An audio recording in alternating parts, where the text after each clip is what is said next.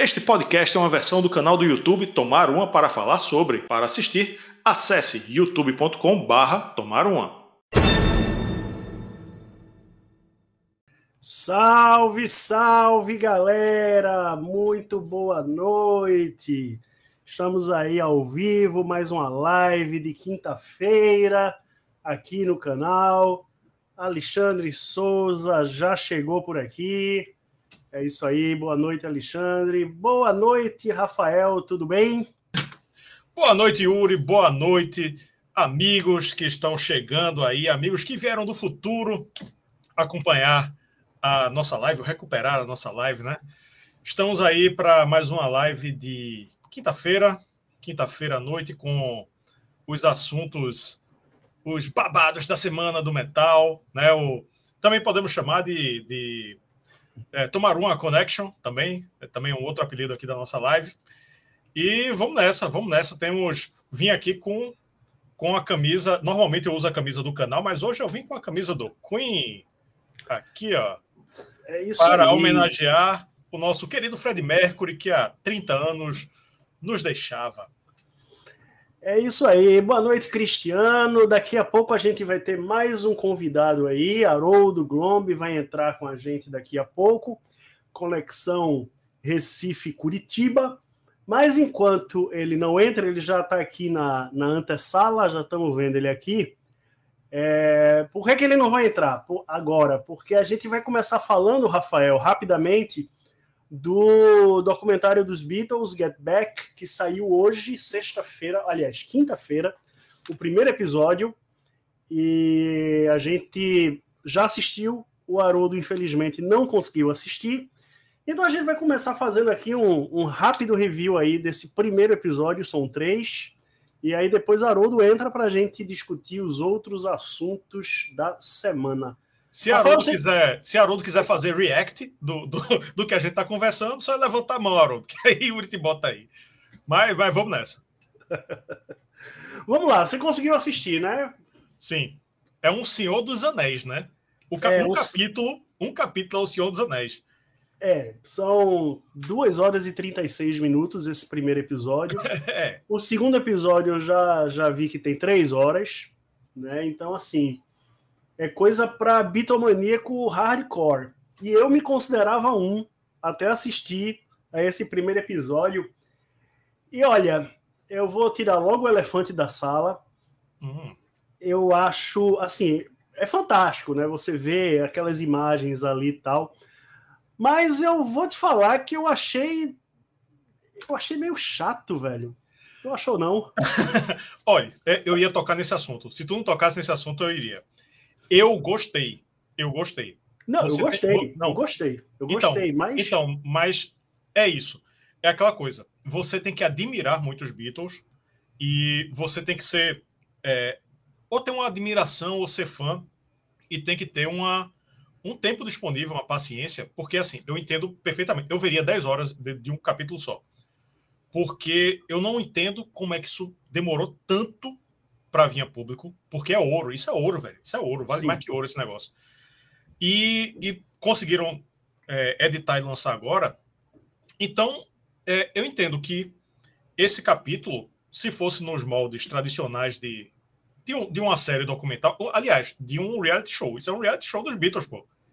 Sim. E se fosse no, nos moldes normal de, normais de uma edição, esse cada capítulo teria uma hora, entendeu? Uma hora, uma hora e meia. Não teria quase três horas, duas horas e, e cacetada. Ficou muita gordura de propósito, porque é muito valioso.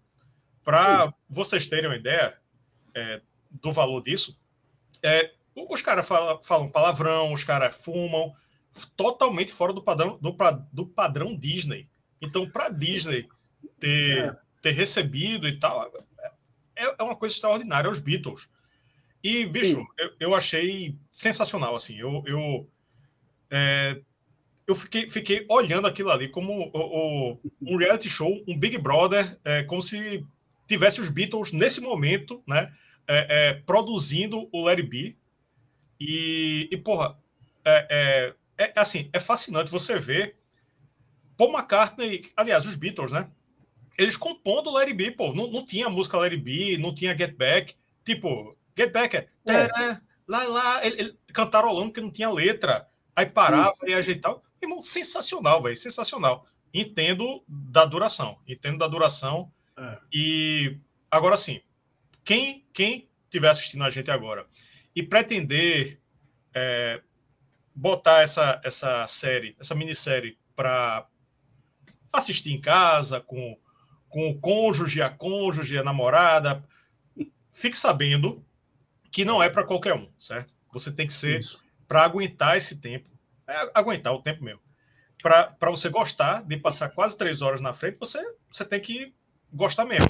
Poderia ter, poderia ter uma versão, uma versão light para para pessoas que não não não, não, so, não sejam tão fãs, né, de repente.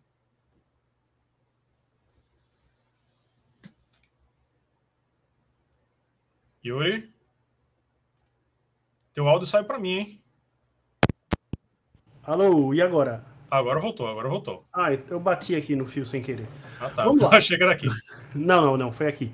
É, então vamos lá. É, o, o, a despeito de eu ter dito que às vezes se torna um pouco chato, é justamente por conta da duração. Porque enquanto um documento histórico é fantástico, é fantástico, né? É, o, o episódio começa fazendo um, um, um histórico ali de 10 minutinhos, né? O começo falando lá desde que John Lennon montou o Quarryman, e aí com, né, com 15 anos de idade, se não me engano. Um resumão, né? Um resumão é, para os não iniciados. Isso, aí, pô, os caras começam e tal, e a, a fama, a ida para os Estados Unidos, aí depois a polêmica do, de nós somos mais famosos que Jesus Cristo, e os caras queimando os discos e tal.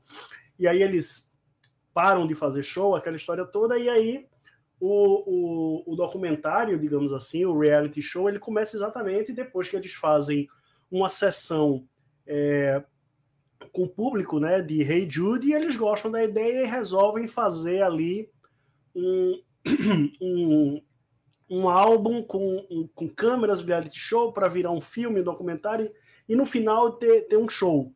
Então esse documentário, ele, esse, o primeiro episódio ele pega a primeira semana, o segundo episódio ele pega a segunda semana e o terceiro episódio ele vai pegar o final ali e o show que até então eles estão discutindo onde é que vai acontecer, se vai ser na África, se vai ser no parlamento, se vai uhum. ser né, de, de, um jeito ou de outro, que a gente sabe que no final vai ser lá no topo do, do prédio, né?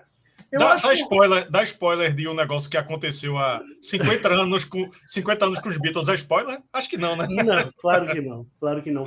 Mas o que eu, o que eu achei mais interessante é assim, o que a gente tinha dessa época né, era o, o, o, Let It Be, né, o filme, o documentário que saiu na época, que ele foi editado de uma forma que agora quando você vê esse primeiro episódio, você vê que as coisas não foram exatamente daquele jeito. Por exemplo, aqui você tem aquela cena famosa do, da, da briga de Paul McCartney com George Harrison, e quando você assiste a Let It Be, ela parece que é uma coisa. Quando você vê agora, ela é, ela é bem diferente.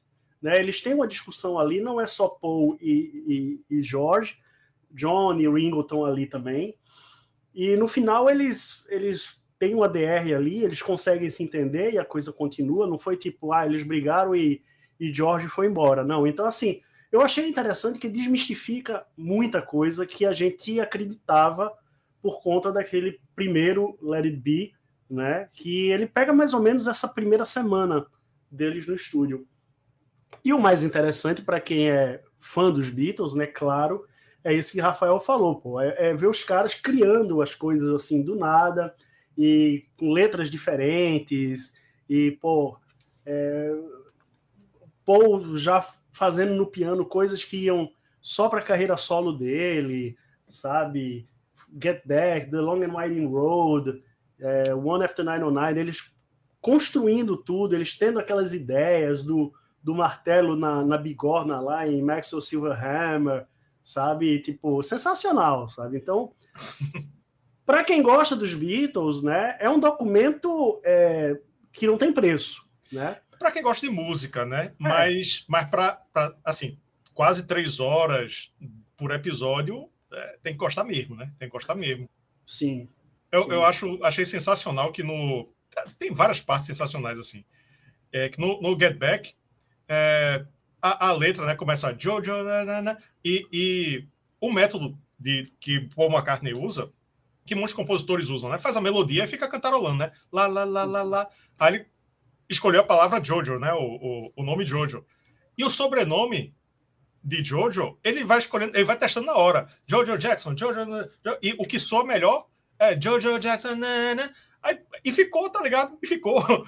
E tipo, é, é, é uma coisa que, que a gente quer. É, a gente, todo mundo que é fã de alguma banda, de algum artista, gostaria de estar lá, né? Acompanhando o processo Sim. de composição. Sim. E, porra, e, e tem isso no, nos Beatles, é, é, é, nesse, nesse Get Back. Achei sensacional. E Sim. uma coisa que.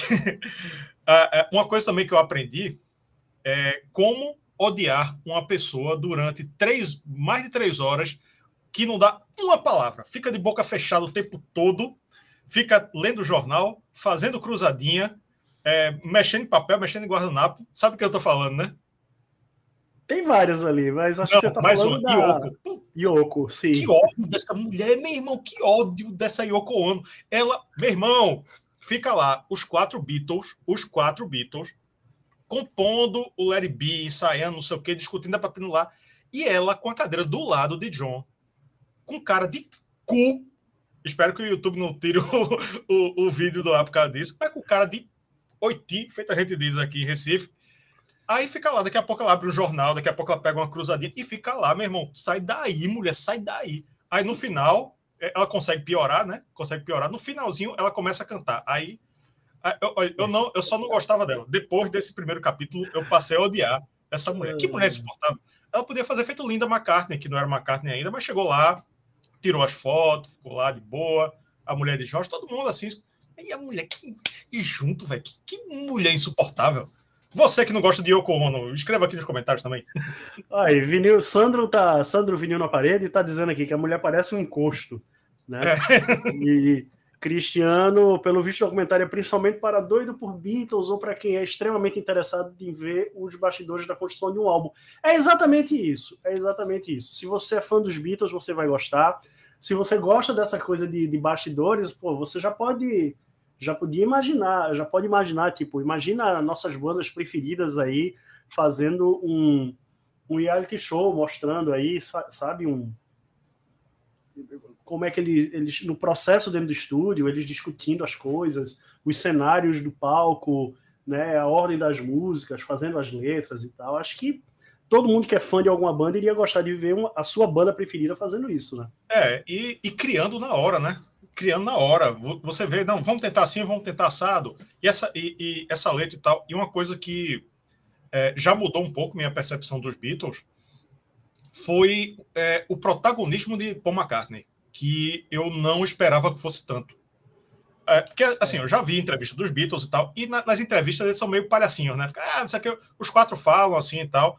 É, mas na hora, na hora do vamos ver, na hora de fazer é. as músicas, botar a mão na massa, Bicho, é Paul. É Paul. Eu, eu, esperava que John Lennon tivesse debatesse mais com ele, mas John ele é bem introspectivo, entendeu? Parece ser aquele cara de boas ideias, de excelentes ideias, mas na hora de fazer, ó, oh, pô, vê, vê aqui. Pô, é mesmo. E também foi uma, deve ter sido uma das causas de George Harrison ter ido embora lá sim. no Rio, né? Porque... Sim, não, me, me, chama, me chama muita atenção em cima disso, Tipo, você vê o domínio até de conhecimento musical que Paul tem, né? Ele tá passando as músicas ali e marcando o tempo, aí George Harrison não consegue acertar, ele não, aí ele conta e vai, não sei o que tal, aí tem outra, que, outra hora que é John Lennon que tá tocando, aí Paul olha assim, ó, oh, é menor, aí que John Lennon tá fazendo um acorde maior, é menor, aí John é. corrige na hora, assim, tal, sabe? É, é, é, é, fica bem fica bem na cara como, como o John, o John não, Paul ele tinha realmente esse controle criativo, né? E ele tanto tinha, que, e ele sabe disso, que ele fica preocupado, aquela cena da, da discussão lá, ele fica preocupado e diz, olha, tipo, é, parece que eu tô sempre é, querendo botar vocês para baixo, ou para isso, aquilo, aquilo outro. Não. Bossing around, né? Querendo é, ser mandão, né? Na verdade, eu tô querendo ajudar, eu tô querendo que a gente foque, eu tô querendo que a gente consiga fazer, que eles tinham um prazo né, muito curto tal mas fica, fica muito na cara como, como Paul era um cara que ele tinha o controle criativo ali do, dos Beatles. E rola até uma, uma ciumeirazinha, porque Paul chega para Jorge e, ó, faz assim, assado, nessa hora assim, tu faz assado, não sei o quê. Aí Jorge diz, ó, oh, vê só, eu não sou Eric Clapton não, viu? Eric Clapton faz essas coisas, não faço não. Aí, tipo, é, fique, fique lá com, com o seu outro guitarrista, né? não fique comigo não.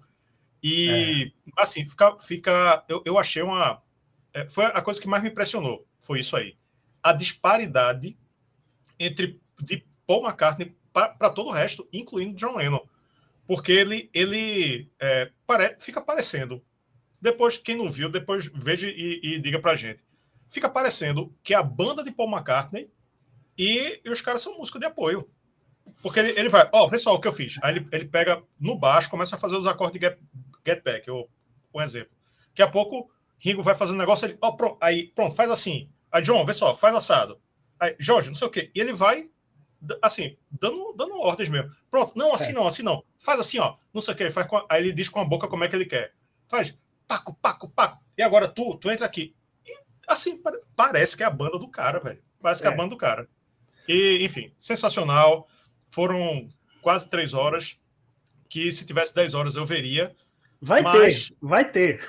É. Vai não, ter porque tem os outros episódios. Não, 10 horas de um episódio só. Ah. Deixava aqui, ficava aqui, vendo que nem o pay-per-view do Big Brother. O pay-per-view dos Beatles. eu, é. eu veria também. Sandro mandou o primeiro superchat aí da noite. Obrigado, Sandro. Na boa, para o documentário, comprovei minha tese, nunca mais casar de novo. Que encosto, falando da, da Yoko, né? Então é isso. É, altamente recomendado para fãs dos Beatles, fãs de boa música, fãs de um documento histórico, sabe? É, quando a gente terminar de assistir, né, de repente as três partes, a gente volta aqui, faz alguma um, um catadão geral e faz um review mais completo, né? Porque a gente está impactado, só a primeira parte ali e tal. Ou a gente faz vamos... de um por um, né? De repente, a gente faz um, é, um, um review do um, do dois e do três. É, de antemão, de é, antemão já dá para dizer o seguinte, que é, seria legal, talvez mais tarde, a Disney é, e o Peter Jackson, né, o diretor, encomendar um, um, um filme único para quem não... Um, um, um, director's cut ou, ou alguma coisa assim. Um filme de duas horas e pouco, que dá, velho. A gente sabe que dá mas é, dá, dá, são, são, coisas valiosas demais que não, não dá para se perder né, nessa duração mais longa. Deixaria a minissérie grande e fazia a, a versão, a short version ali, é. para a galera que não, é, não tem não é tão fã, não tem tanta paciência, mas que merece ver esse, esse documentário aí. É, uma coisa que eu.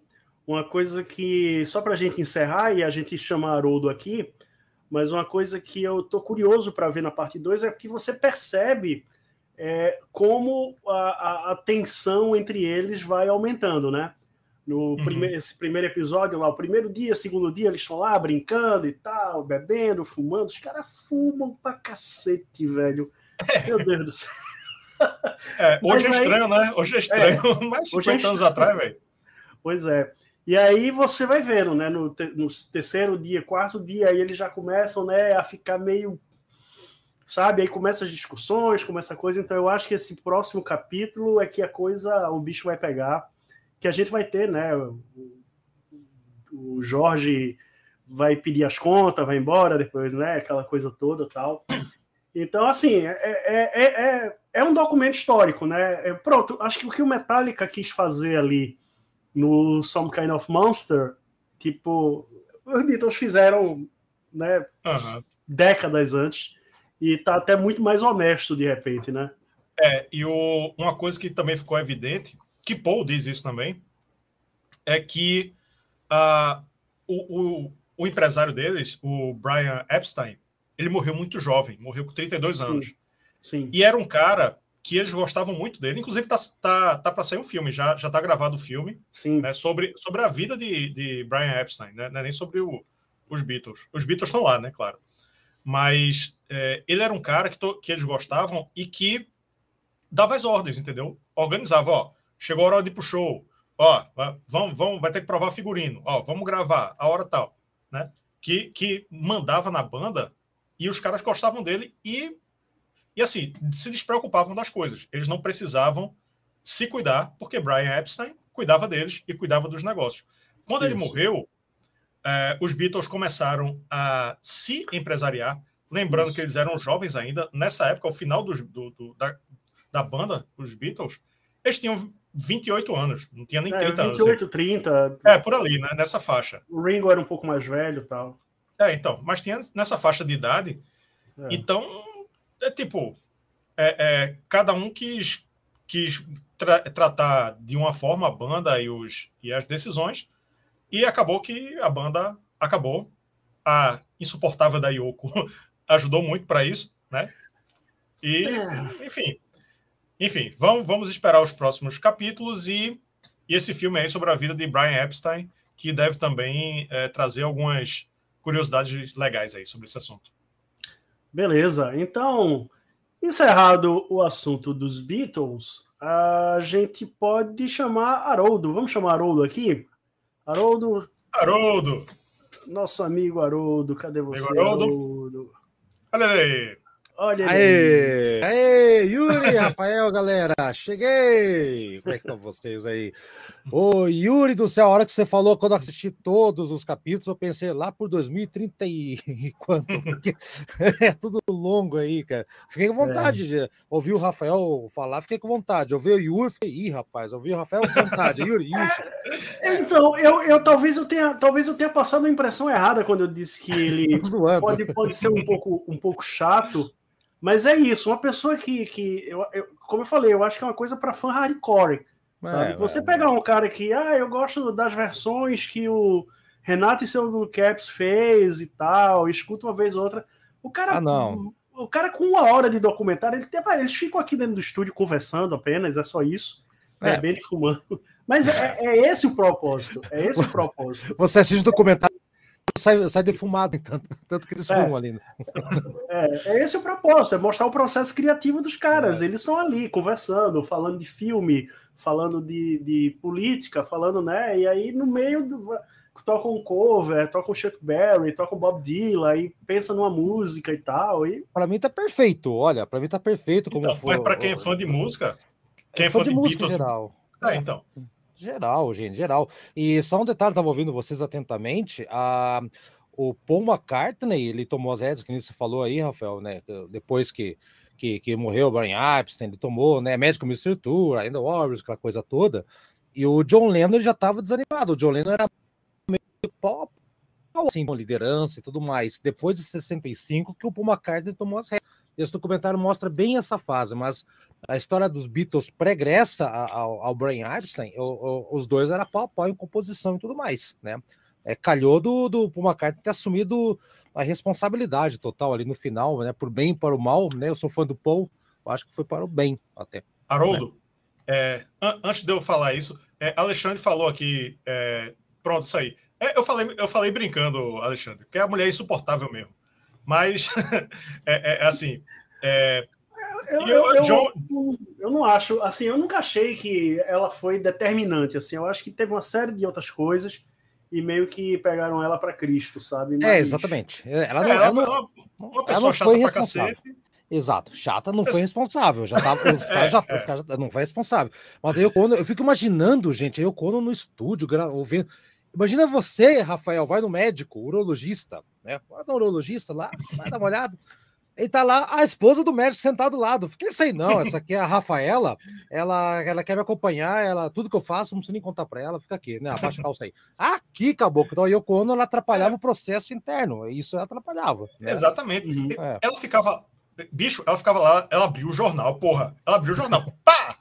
Jornal de página dupla, ficou os Beatles lá, criando as, as músicas é, Let It Be, Get Back e, e tudo mais, ela lendo jornal, daqui a pouco ela pega uma cruzadinha e fica fazendo. Tomando é. cu, eu. Mas enfim. Tomando brioco. Enfim, eu, tô, eu tô, fiquei revoltado, fiquei revoltado pra caralho. E é, o que eu ia dizer para. Assim, Haroldo, a questão de Paul McCartney ser compositor ou não, não, não é nem a questão de escrever as músicas, é de juntar, entendeu? Porque ele, ele, ele, pega as ideias do, de, de cada um e, e não é assim, ó, é, John Lennon chega, ó, eu tenho essa parte aqui e tal, e, e, e Jorge, ó, eu fiz aqui, não sei o quê. Paul McCartney, ele administra tudo, entendeu? Ah, lógico. Uhum, mesmo, mesmo, que, mesmo que ele não, não, não seja o compositor, Mas ele vai dizer, não, eita, tu, tu fez assim? Ó, Ringo, faz aqui, ó. Papo, papo, papo, papo. Aí, pronto, tá bom, Ringo. É, é Paul McCartney que diz se tá bom se tá ruim, entendeu? Uhum, não, concordo, Mesmo que seja a composição dos outros. Isso aí uhum. foi uma coisa que, que, que mais me, me impactou. É, segurou. O Paul McCartney, esse espírito de liderança, de pegar, tomar head, e a musicalidade dele, e a vontade que a banda seguisse mais um pouco, é que manteve a banda até, independência do Paul McCartney, teria andado mais para frente até, né? Mas daí não, não tinha como segurar, não tinha como segurar mesmo. Pois é, pois é. Vamos, vamos então seguir aqui com os assuntos da nossa live. Vamos falar sobre Tony Iommi. Tony Iommi agora virou fragrância de perfume. Tony Iommi, for men. É, isso aí. Não, vamos lá, vamos, vamos, fazer, vamos fazer a coisa direito, né? Vamos lá, então. É, saiu a primeira música do inédita do Tony Iommi desde, desde o fim do Black Sabbath, né? Que chama-se Scent of Dark, né? O cheiro do, da escuridão, o é odor, é né? É. Da, da escuridão. E é uma parceria com um italiano, é o Sérgio Momo, né? Que não confundir com, com outras com a boneca Momo. Pois é. Ou com boneca Momo também. e assim, esse cara, ele é fundador de uma perfumaria, né? E aí eles gravaram a música tal que na verdade é é, é para o lançamento desse, dessa fragrância em homenagem ao Tony Iommi é, é, sempre legal escutar o Tony Iommi, mas eu não sei se vocês perceberam aquele início da música. Me lembrou muito aquela música que ele fez com o, o Nico McBrain, o. A do Who Cares? Who, who Cares? Who, Cares, sim. É, Out, sim, of sim. Out of My Mind, exatamente. Aquele Isso. comecinho ali. Com John Lord. É, é, com John Lord, com Gila. Quando eu escutei Lembra. assim o comecinho, eu disse, ué, Out of My Mind? Tá? Aí depois tem uma, tem uma mudança ali, né? Mas, mas é sempre legal escutar coisa nova de, de Tony Iommi, né? Uhum. Comercial, né? Eu não sabia que era para um comercial. Vi que o cara do perfume participou, no... só vi a música, na verdade. Né? É. Então vou fazer ali o, o a, a, uma parceria inusitada da, com o cara de perfume, né? Diz que ele tá tocando guitarra também ali. Muito. É, Sim. exato. É isso aí, né, não, não tem, não, é uma parceria inusitada, musicalmente inusitado, financeiramente ok. É, mas o resultado, apesar desse comecinho meio, meio, meio zeppeliano, né? Tipo, chupado de, de uma outra, a lá Jimmy Page, né? Esse zeppelianice no começo ali, eu acho é, é interessante ver essa combinação de. de mas pelo menos é dele mesmo, né? É o dele. ele fazia com, com dos outros. Ele copiou ele mesmo, exatamente. É. Ah, ah, é, não copiou, é, reaproveitou uma trilha dele, foda-se, né? É, mas colocou cordas ali, né? Cello, eu achei uma combinação muito bacana. Ah, eu não lembro do Black Sabbath usando cordas, gente, talvez nos anos 70, na algum disco ali do volume 4. Tem, tem. tem. Ah, Fluff, Spyro, Fluff Spyro, Spyro Actor, é. também, é. é verdade, é verdade. Tem sim, eu que, que esqueci aqui. Mas não é uma coisa tão comum, né? Então eu achei muito legal, apesar de tudo. Pegou de surpresa, né? Eu acho que ninguém estava esperando. Ó, vai sair é. de tal. Pum, que isso? Né? É. É, eu gostei. O Yuri gostou? O Rafael gostou? Eu gostei, eu gostei, eu gostei. Tirando, tirando esse fato, tirando esse fato de me, me lembrar o, o Out of My Mind né, no, no início, a música é bem, bem legal. Acho que. Sim. Eu também achei. Tony não faz. É difícil o Tony fazer algo que você. É. Sabe? Tony Iommi é, é Tony Iommi, né? O... É, assim, a música é, é classuda, é, é, bonita, não tem, não tem vocal, né? Vale ressaltar isso, é uma música instrumental. instrumental. Uhum. É uma música bonita, podia estar em, em, enfim, qualquer trabalho aí de, de Tony Iommi de peso. Mas eu achei escroto pra caralho O, hoje eu tomei boca suja, né? Foi, foi o, o, o Get Back que me deixou é, empolgado. Efeitos é. do Get Back. Quer, quer é. um cigarro também, Rafael? Não, não, não, não, não fumo, não. E, mas assim, o que eu achei escroto foi é. o cara da perfumaria tocar, tá ligado? Fica parecendo, fica parecendo, não. Assim, eu tenho 99% de, de, de convicção disso. O é. cara é um guitarrista que não deu certo, deu certo como empresário, né? Abriu a perfumaria, ficou milionário com a perfumaria. Uhum. E é um guitarrista frustrado. O sonho dele era tocar com Tony Iommi. Eu tô supondo, tá? Isso aqui Ele é. Hum, tive uma ideia. É, é, pô, eu vou criar uma fragrância, botar uh, o nome de Tony Iommi, fazer uma parceria com ele e vai ter uma música para lançar a fragrância e quem vai tocar sou eu. Aí Tony Iommi pode dizer: É, meu irmão, mas não é assim que funciona. Você quer quanto? Qual é o teu Pix? É, mande o Pix, mande o Pix. Fazer que nem o, o, o cara daqui de Recife, das Torres Gêmeas, que ele levou uma multa de 2 mil por que causa da absurdo festa. aquilo, vi aquilo. E, e depositou, de- depositou 20 mil para ser de crédito. É um cara desse aqui, é um cara desse, entendeu? Tony, tu quer quanto? É o Pix aqui, ó. Bota, escreva aqui o, o número que você quer no, no, no Pix. Aí pronto, ele fez, ganhou a grana dele e, e pronto, tem a fragrância Tony Iommi, Eu Forman. não vejo nada de errado, nada de errado. Não, assim, não. Ao Forma ao contrário, a gente ganhou uma música legal, apesar do comecinho boa, ali. Concordo com o Yuri, o o comecinho é, chupadaço ali, mas é, não, não interfere, não, não interfere em nada. Muito bom. É. para- Tomara que tenha mais perfumes por aí. Perfume É. do Metallica, hein? hein? Cara do perfume É. podia começar a fazer uma, uma linha completa da banda aí, de todas as bandas, CDC, ó, vai, vai pegando os guitarristas aí, vai É. fazer perfume aí. A Iommi, ele disse que tem é, uma- um, gravado mais de mil riffs. Vai, Ele tem, um, ele tem uma biblioteca de riffs que ele faz, que ele, ele fica gravando os riffs em casa.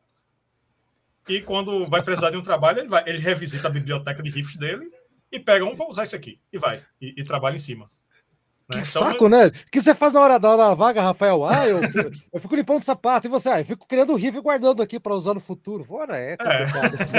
É, diferente. Ai, Mas, enfim, foi bom, foi bom. Eu Curti. gostei, gostei. Curti. Nota 10, nota 10. É. Meio, meio bizarro, mas né, meio inusitado. Vou dizer bizarro, não. Inusitado, mas. Inusitado, inusitado. Inusitado é legal. Inusitado. Exato. É, e o, mas, o Cristiano, ele lembra aqui, ó, os Beatles podem falar palavrão na Disney, mas Rafael não pode fazer o mesmo no YouTube. É bom se controlar aí, porque para o YouTube derrubar a live... É, YouTube, desculpa aí, YouTube. YouTube ainda, ainda, ainda é family friendly, friendly aqui. Isso. Isso. Vamos Deixa lá, vamos em frente, vamos em frente, vamos em frente, porque tem. A gente, a gente fez um- uma. Acho que a penúltima live que a gente falou da história do White Snake, que o que entrou o tecladista, né? E a gente especulou, Rafael, naquela live, que era possível que o White Snake, que tinha, já tinha anunciado a aposentadoria tal, que era possível que o White Snake, de repente, imagina, o White Snake, o, o Coverdale se aposentar e o White Snake continuar. E muita gente botou lá nos comentários da live: não, impossível. White Snake sem Coverdale e tal. Tipo, dois dias depois, se não me engano, né, ou no, no outro dia, aí Coverdale deu entrevista dizendo: não, quem vai se aposentar sou eu, mas o White Snake vai continuar. Tenho muitos planos para o White Snake. Vou continuar compondo, ele vai continuar ali como manager de repente, e a banda continua aí. E hoje, hoje não, né? essa semana, antes de ontem, eu acho, anunciaram uma nova baixista, que é a Tanya O'Callaghan, né, que vem se juntar aí, tipo, mais do que provado que, que é- se é uma banda que está se aposentando tal, a menina vai entrar num, num barco que está afundando? Claro que não. O Coverdale deve ter chegado para eles, ó, o negócio é o seguinte, eu tenho esse projeto aqui, eu estou me aposentando, mas a banda vai continuar, é, vocês vão ter sei lá o quê e. O, o projeto deve ser muito interessante para essa galera, e não é uma galera qualquer, né? Essa É. menina, ela é um monstro, assim. É da Irlanda, né? Eu tava lendo que ela é irlandesa, né? Eu não, eu não conheço o trabalho dela, vocês já ouviram? Eu, eu, eu sei que ela, ela. Eu até anotei aqui, ó. Cadê? Que ela já teve. Ela já fez um, um programa com o menino do Sepultura, vocalista. Menino? É, o O vocalista. Menino, o- Derek, Menino. Derek. Derek, Derek, É Derek. Menino de, de 50 e poucos anos. É um Mas piazão. assim, é, ela, ela toca pra cacete. A mulher é um fenômeno. Ah, Pra né? entrar na, na para ser chamada ali, né? Só pode, Isso. né? Imagina, imagina que sim. Agora é engraçado, gente. A, a- eu sempre achei engraçado que o White Snake é uma banda, é o histórico das letras, é uma coisa meio sexista, meio, né? De, de repente tem uma mulher na banda. Isso é um, é um, um sinal dos tempos mesmo, assim, como as Sim. coisas tiveram que se adaptar, né? Sim, É, é Aham, im- sim. é impossível você imaginar o White Snake com aquele hey, baby. Cada, eu falava baby como eu falo, né, aqui em Curitiba, né, né, que, nem, né, que, nem, que nem o Led Zeppelin, né? O Led Eu Zeppelin, bebo. baby, baby, baby. Há uma, há- é uma competição ali, né? É. E, e essa história da banda seguir ad eterno e muda os, os personagens, os músicos, eu lembro de um papo que tinha do Kiss, que, que eles queriam fazer isso, tipo, cara, a gente, a gente vai continuar, é uma empresa, tem seus produtos, muda os músicos, a máscara segue a mesa e, e o Kiss pode ficar o resto da vida, a de eterno aí tocando, só vai mudando, vira uma marca. Eu né? acho, inclusive, que com essa, essa decisão do Coverdale, o, o, eu acho que o, o Gene Simmons ele tá de olho nisso. Ah, o Alexandre Souza comentou, se, inclusive. É, é, se funcionar, é. se funcionar para o White Snake, pode ter certeza que o que o Kiss vai entrar nessa onda. É, é um bom virar... debate, mas é um bom debate isso aí. Mas eu acho que não. Eu acho que o, o caso do Kiss é diferente do White Snake. Por quê? Uh, o, o Kiss, ele. Mas eles já falaram nisso. Já falaram já, há algum já, tempo. Já. Uh, enfim, são apostas, né? São, são grandes marcas. Né? A marca do Kiss ela é maior do que a marca do, do White Snake. Né? Mas é, aquela coisa, o Kiss sem Gene Simmons e sem Paul Stanley não é o Kiss, velho. É, é aquela coisa, e pode o, ser um. E o White Snake sem Coverdale? É, também é. não, mas, mas o talvez o, o, tem que ver a receptividade dos fãs, né? Steve é... Harris na aposenta do Iron Maiden, coloca lá um outro baixista e aí, você compra? É, não vai. Se os caras não, não, não compuserem nem nada, eu, eu, acho eu não acho que vai dar errado, entendeu? Eu não acho que vai dar errado. Mas de ter uma relevância até parecida com a original, não vai ter. É, é uma ah, banda o... cover da, da banda original que o, que o a banda original tá lucrando, né? O, dono, o dono da banda vai estar tá lucrando. Ah, é. Aí passa a ser um negócio, deixa de ser, que nem falava, é. vai ser um, um, um, um Kiss SA, White Snake Limitada. Vai ser uma empresa com CNPJ, esse setor de RH e tudo mais. Vai virar uma, uma, uma, outra coisa, né? Mas agora, falando em bandas que não tem mais ninguém do original, olha, o Purple tá só com o baterista, o Ian Pace do original, né? Os Stratovarius do, dos três primeiros discos, não tem ninguém mais. É, é bizarro. É. Inclusive, esse tema surgiu no clube de membros, né? A gente não, não, não fez ainda. O, é. Judas, o, Judas Priest, o Judas Priest só tem o, só tem o baixista, o Ian Hill. É. Só tem o baixista. O Purple, mais que fala do Gillan, o Gillan entrou na, na segunda formação, né? MK2, 69 no, que ele entrou, no, saiu. No, no, terceiro ou quarto disco, né? No terceiro, no quarto, que é o disco de, de orquestra, o concerto do grupo orquestra, aí o In Rock, que foi o primeiro de pegado né? Então, e da formação original mesmo, é, é, é só Ian Pace. Acabou, não tem mais ninguém. Então é, estranho, é estranhíssimo você imaginar. O Motorhead podia ter feito isso, né? Que o Motorhead era o leme, instituição, aquela coisa toda, mas é, já morreu todo mundo, a formação clássica, né? Acho que o Ramos também já embarcou todo mundo. Isso vai acontecer. É, é, é, assim que a gente não está preparado, Yuri, amigo, não está preparado. Mas e por que não a banda só repor as peças? Porque o Purple, vamos, vamos para pensar no, no, Iron Maiden. Qual a formação do primeiro disco do Iron Maiden? Quem que tá até hoje? Steve Harris e. Do primeiro disco, Steve Harris e, e, e, Dave Murray. O Dave Murray, ok. Então, olha só. E tem só dois. E se o Dave Murray aposenta, o Iron Maiden, ah, não, a gente vai contratar outro guitarrista, vamos seguir, vai estar só o Steve Harris. Então, é, entendeu? Mas isso não vai desmerecer o resto do pessoal que está trabalhando. O Bruce está desde 82. O Nico tá desde 83. Então, ah, porque não saiu o original, tua banda acaba. Não, acho que, eu acho que é uma coisa a se pensar, gente. É uma coisa pensar. Eu sei que é polêmico, desperta paixões, debates, críticas, sugestões, mas eu não vejo isso como uma coisa estranha, não. Não vejo como uma coisa estranha, não. Pode ser o futuro é. para marca, para marca, né? É, sim, sim. Eu, sim. eu enxergo, eu enxergo isso aí da seguinte forma. Tem tem o Queen Extravaganza, que é o cover oficial do Queen, que não tem nenhum músico do Queen, tem, é, tem o Brian May e o Roger Taylor é, empresariando ali, né? Uhum. Supervisionando, Sim. fazendo audições e tal. Mas é, é uma banda, é, um, é uma empresa, é uma subsidiária da Queen principal, tem o Queen Extravaganza, que gera lucros para Queen Enterprises, digamos uhum. assim. Uhum. E Exato. E se o Kiss fizer isso, também vai ter o cover oficial do Kiss. Aí vai ter toda a pompa, né? É, vamos dizer que Gene Simmons e Paul Stanley façam um reality show e venda, venda camisetas, venda, faça todo, todo aquele marketing lá. Recrute a galera, faça aquele estardalhaço e diga: não, a gente vai compor aqui, a gente vai fazer aquilo ali. Faça um marketing muito forte para ter essa banda oficial e ela lucrar. Agora, ela nunca vai ser o Kiss. Não, não, é outra Nunca coisa, é outra coisa. É, é então, exato, é outra, coisa. coisa. Sempre, sempre vai Mas ser outra coisa. Mas a marca segue, a marca segue, a marca sim, tem evidência, sim. tem novos fãs. Ó, o Coverdale parou, mas há quanto tempo que tá essa formação do White Snake, de quando ele parou? Quanto tempo que tá junto? 10, 15 anos? Não sei quanto tempo que tá, tá ali os músicos, não, não, não lembro.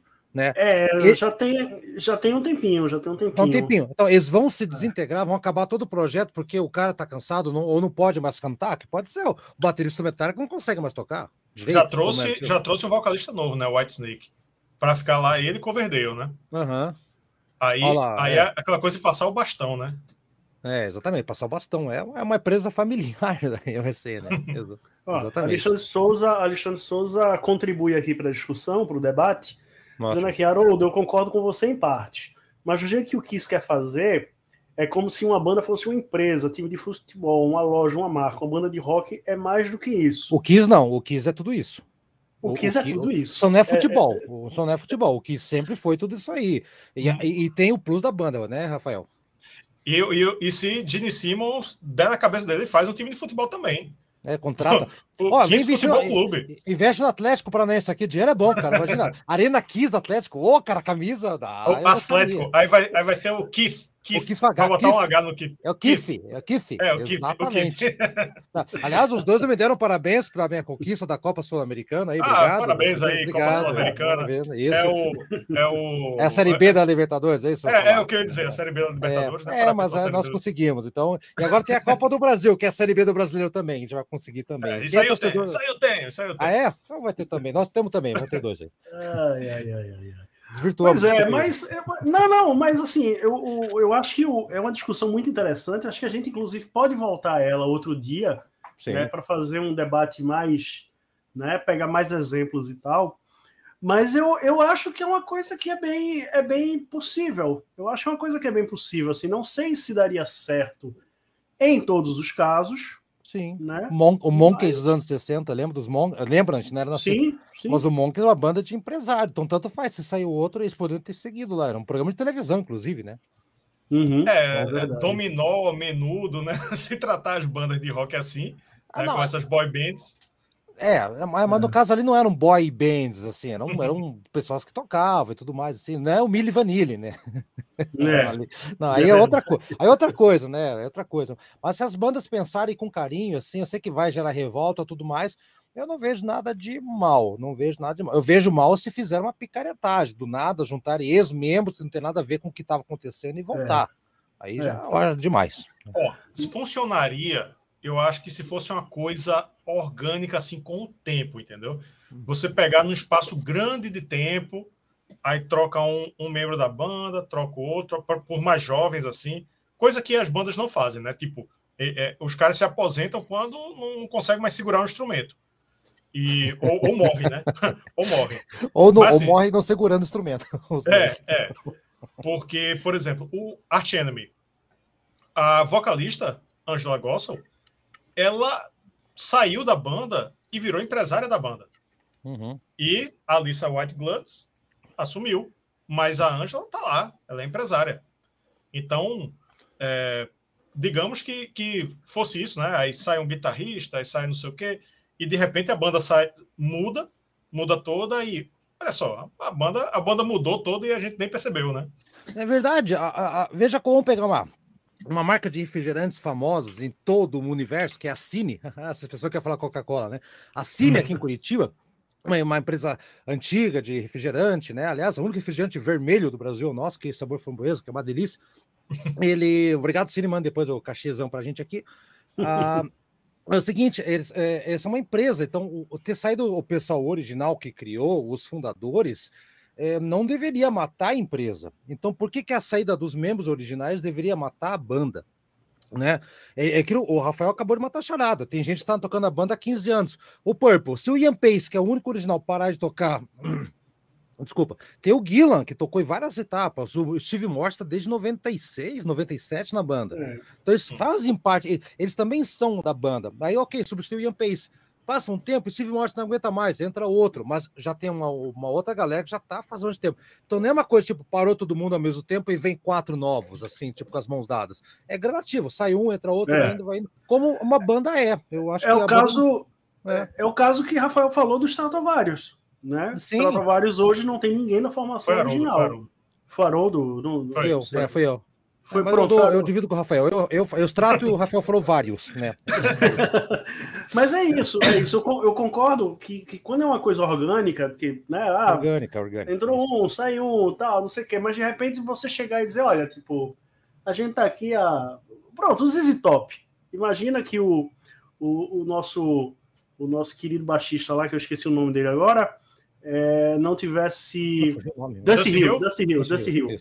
Imagina que o Dusty Hill não tivesse, não tivesse morrido. Mas, pô, os caras já estão aí na estrada há o quê? 50 anos? É, mais de 50 anos. 45, né? 46 anos, é, mais ou menos. 46, Mas, 47. É, Imagina mais, se o, eles convocam uma coletiva de imprensa e tipo, olha, é o seguinte, a gente tá aí na estrada há 40 e tantos anos e tal, e tá bom, a gente tá cansado, a gente quer ficar com a família, e a gente trouxe aqui, ó. Esse aqui é o novo ZZ Top. Esse aqui é o novo Billy Gibbons. Esse é o. É, é o, ZZ Pop. Esse é. é o ZZ Pop, isso. É. E agora eles vão continuar, a gente vai ficar em casa. Ah, não, aí não, aí não, aí, aí, não, aí não. Aí é picaretagem. Eu concordo com eu acho que, que o, o, exemplo de Steve Moss eu acho muito bom.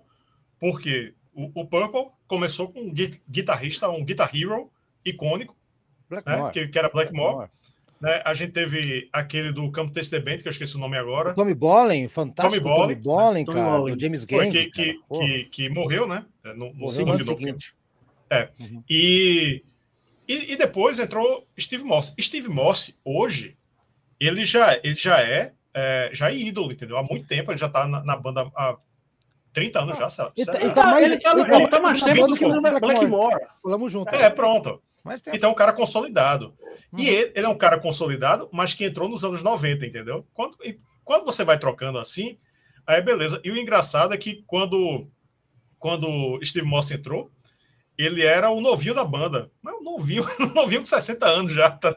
E os caras bem mais velhos, né? 60, ele não é. entrou com 60 anos, não, entrou com menos. Entrou com menos, menos, bem mas, menos. Assim, com 60 agora, é. mas, uhum. mas assim, quando ele, estava tocando, ele, ele é o quê? Uns 20 anos mais novo do que. Mais ou menos. Né? Não, acho é, uns 15 anos, mais 15, ou menos. Que ele, ele tocava, no, ele, ele, tocava no. Ele tocou no Kansas, ele tocou Dixie Drag, os anos 70. Assim, ele pegou um pouquinho os anos 70, mas ele é mais novo, sim, uns 10 anos pelo menos mais novo. É uma, um, pelo menos uma geração. É, é. Era, era, o menino Neymar da época deles, né? Agora já tá, cresceu com a banda, fez carreira, fez sua, fez sua é. fila ali, né? Marcou sua é feito, é feito, a gente falou na, na live passada, Rafael, do, do Judas, né? Que a gente tava falando, ah, porque o Judas, aliás, na live passada não, na resenha do Defenders of the Fate.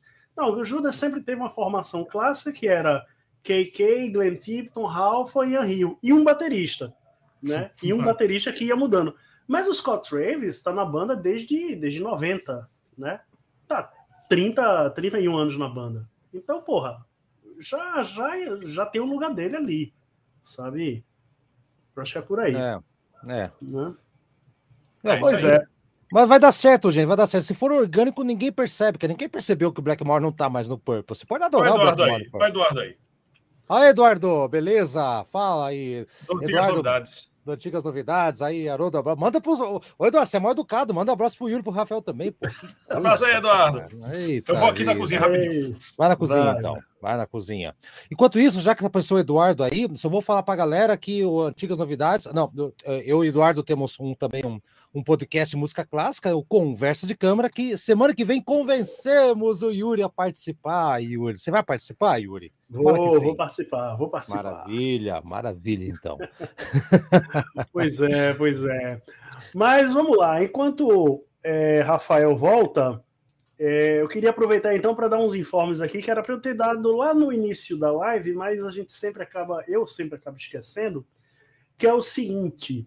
É, se você chegou agora, né? Se essa é primeira live que você assiste aqui do canal, então se inscreva, né, para participar aqui do chat ao vivo. Você só pode comentar se você for inscrito no canal.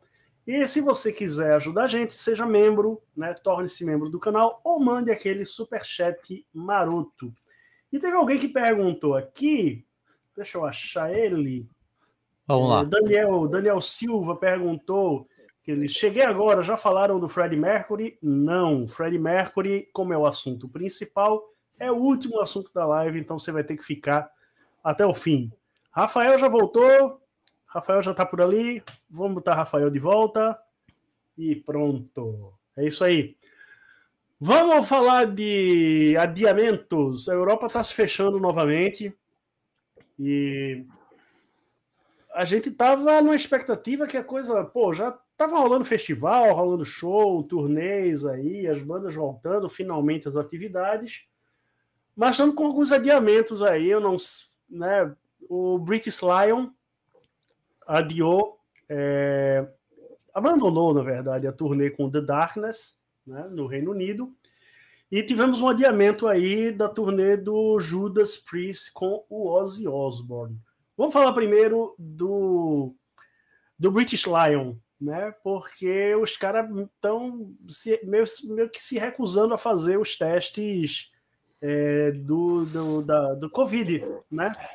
Mas, Mas antes é que alguém pense. Testes, né? É, antes, que, antes que alguém pense que é negacionismo lá por parte de Steve Harris, a história é um pouco mais complicada, né, Rafael? Explica aí. É, o que, é a questão é o seguinte: a, é, pelo que eu entendi da, da notícia, o Steve Harris ele olhou as medidas restritivas, olhou o tipo de, de burocracia e de contratempo que iria ter para poder excursionar pelo exterior e, e pelo exterior assim, né, pela Europa, e disse: sabe de uma coisa? Eu não preciso desse negócio não. Eu tenho uma banda aí chamada Iron Maiden que Quebra o galho, né? Já... Quebra o galho, quebra o galho, certo? então, para me submeter a esse negócio, é, melhor não, melhor deixar passar, né? Melhor deixar passar, não ficar levando cotonete dentro do, do, do nariz todo dia, que é um negócio que eu acho que todo mundo aqui já fez, né? É, é, é, muito chato. Eu não. Tu fez não? Fez não? Eu também não. Também não. Olha aí, eu, eu fiz um negócio muito chato. É, enfia todo, todo mundo que é, diz que o cotonete vai no, na alma. É, é um é. cotonete desse tamanho, bicho. Ele enfia você. Quando, a, quando a, a, enfermeira chega com aquele cotonete, você não, não, acredita que vai entrar em você aquilo ali, não. E o negócio entra, viu? Todo. Todo até o fundo. Quando enfia, chega com uma ah, lágrima assim. Imagino. É, é muito chato fazer aquilo, é muito chato fazer aquilo. Mas não deve ser só isso, né? É, assim, eu acompanho algumas bandas né, no, no, nas redes sociais, no Instagram, e eles estão tendo muito cancelamento em cima da hora. Muito cancelamento em cima da hora. É, por, por, exemplo, o Unleashed the Ashers, que é uma banda que eu sou fã, que é uma banda é, relativamente nova. É, eles queriam. Tava tudo certo, a turnê norte-americana, não sei o quê. Acabou. Ah, como assim? Não, acabou, acabou. Chegou aqui. Os Estados Unidos disse, não, não vai entrar aqui, não, e não sei o quê. Aí, aí você vai para outro país. Mas, aí, mas, mas, pera, mas, mas, por que aconteceu isso nos Estados Unidos com eles? Por que aconteceu? Não, eu não me lembro, não foi agora, não. Foi. Mas assim, eles e outras ah. bandas, de vez em quando posta show cancelado por medida ah, restritiva. Ah. É, o show não vai poder acontecer, tem que ser com menos pessoas. Show, enfim, para bandas assim pequenas, é um transtorno muito grande, porque às vezes a banda se desloca para a cidade, se desloca para o país e fica lá. Pô, eu vim aqui para esse país, é, cancelei meus, meus compromissos e não vai ter o show. Né? Então, é, o British Lion ele é uma banda pe pequena, entre aspas, de Steve Harris. Pequena com muitas aspas. Então, ele, ele olhou assim e disse, sabe uma coisa?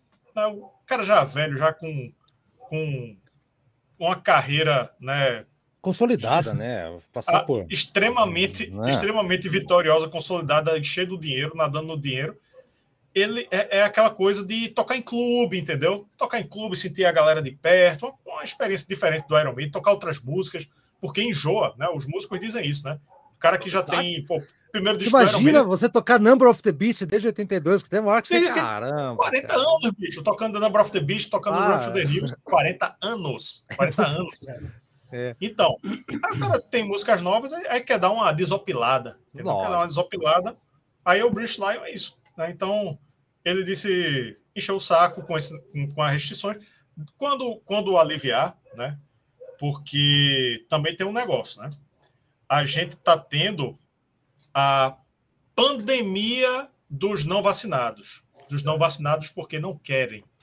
E quanto mais complicado de extremismo desse lado aqui, é pior. Áustria, Alemanha, a galera tem, se eu não me engano, dois terços da Alemanha não quer se vacinar. Aliás, não, não, a Alemanha.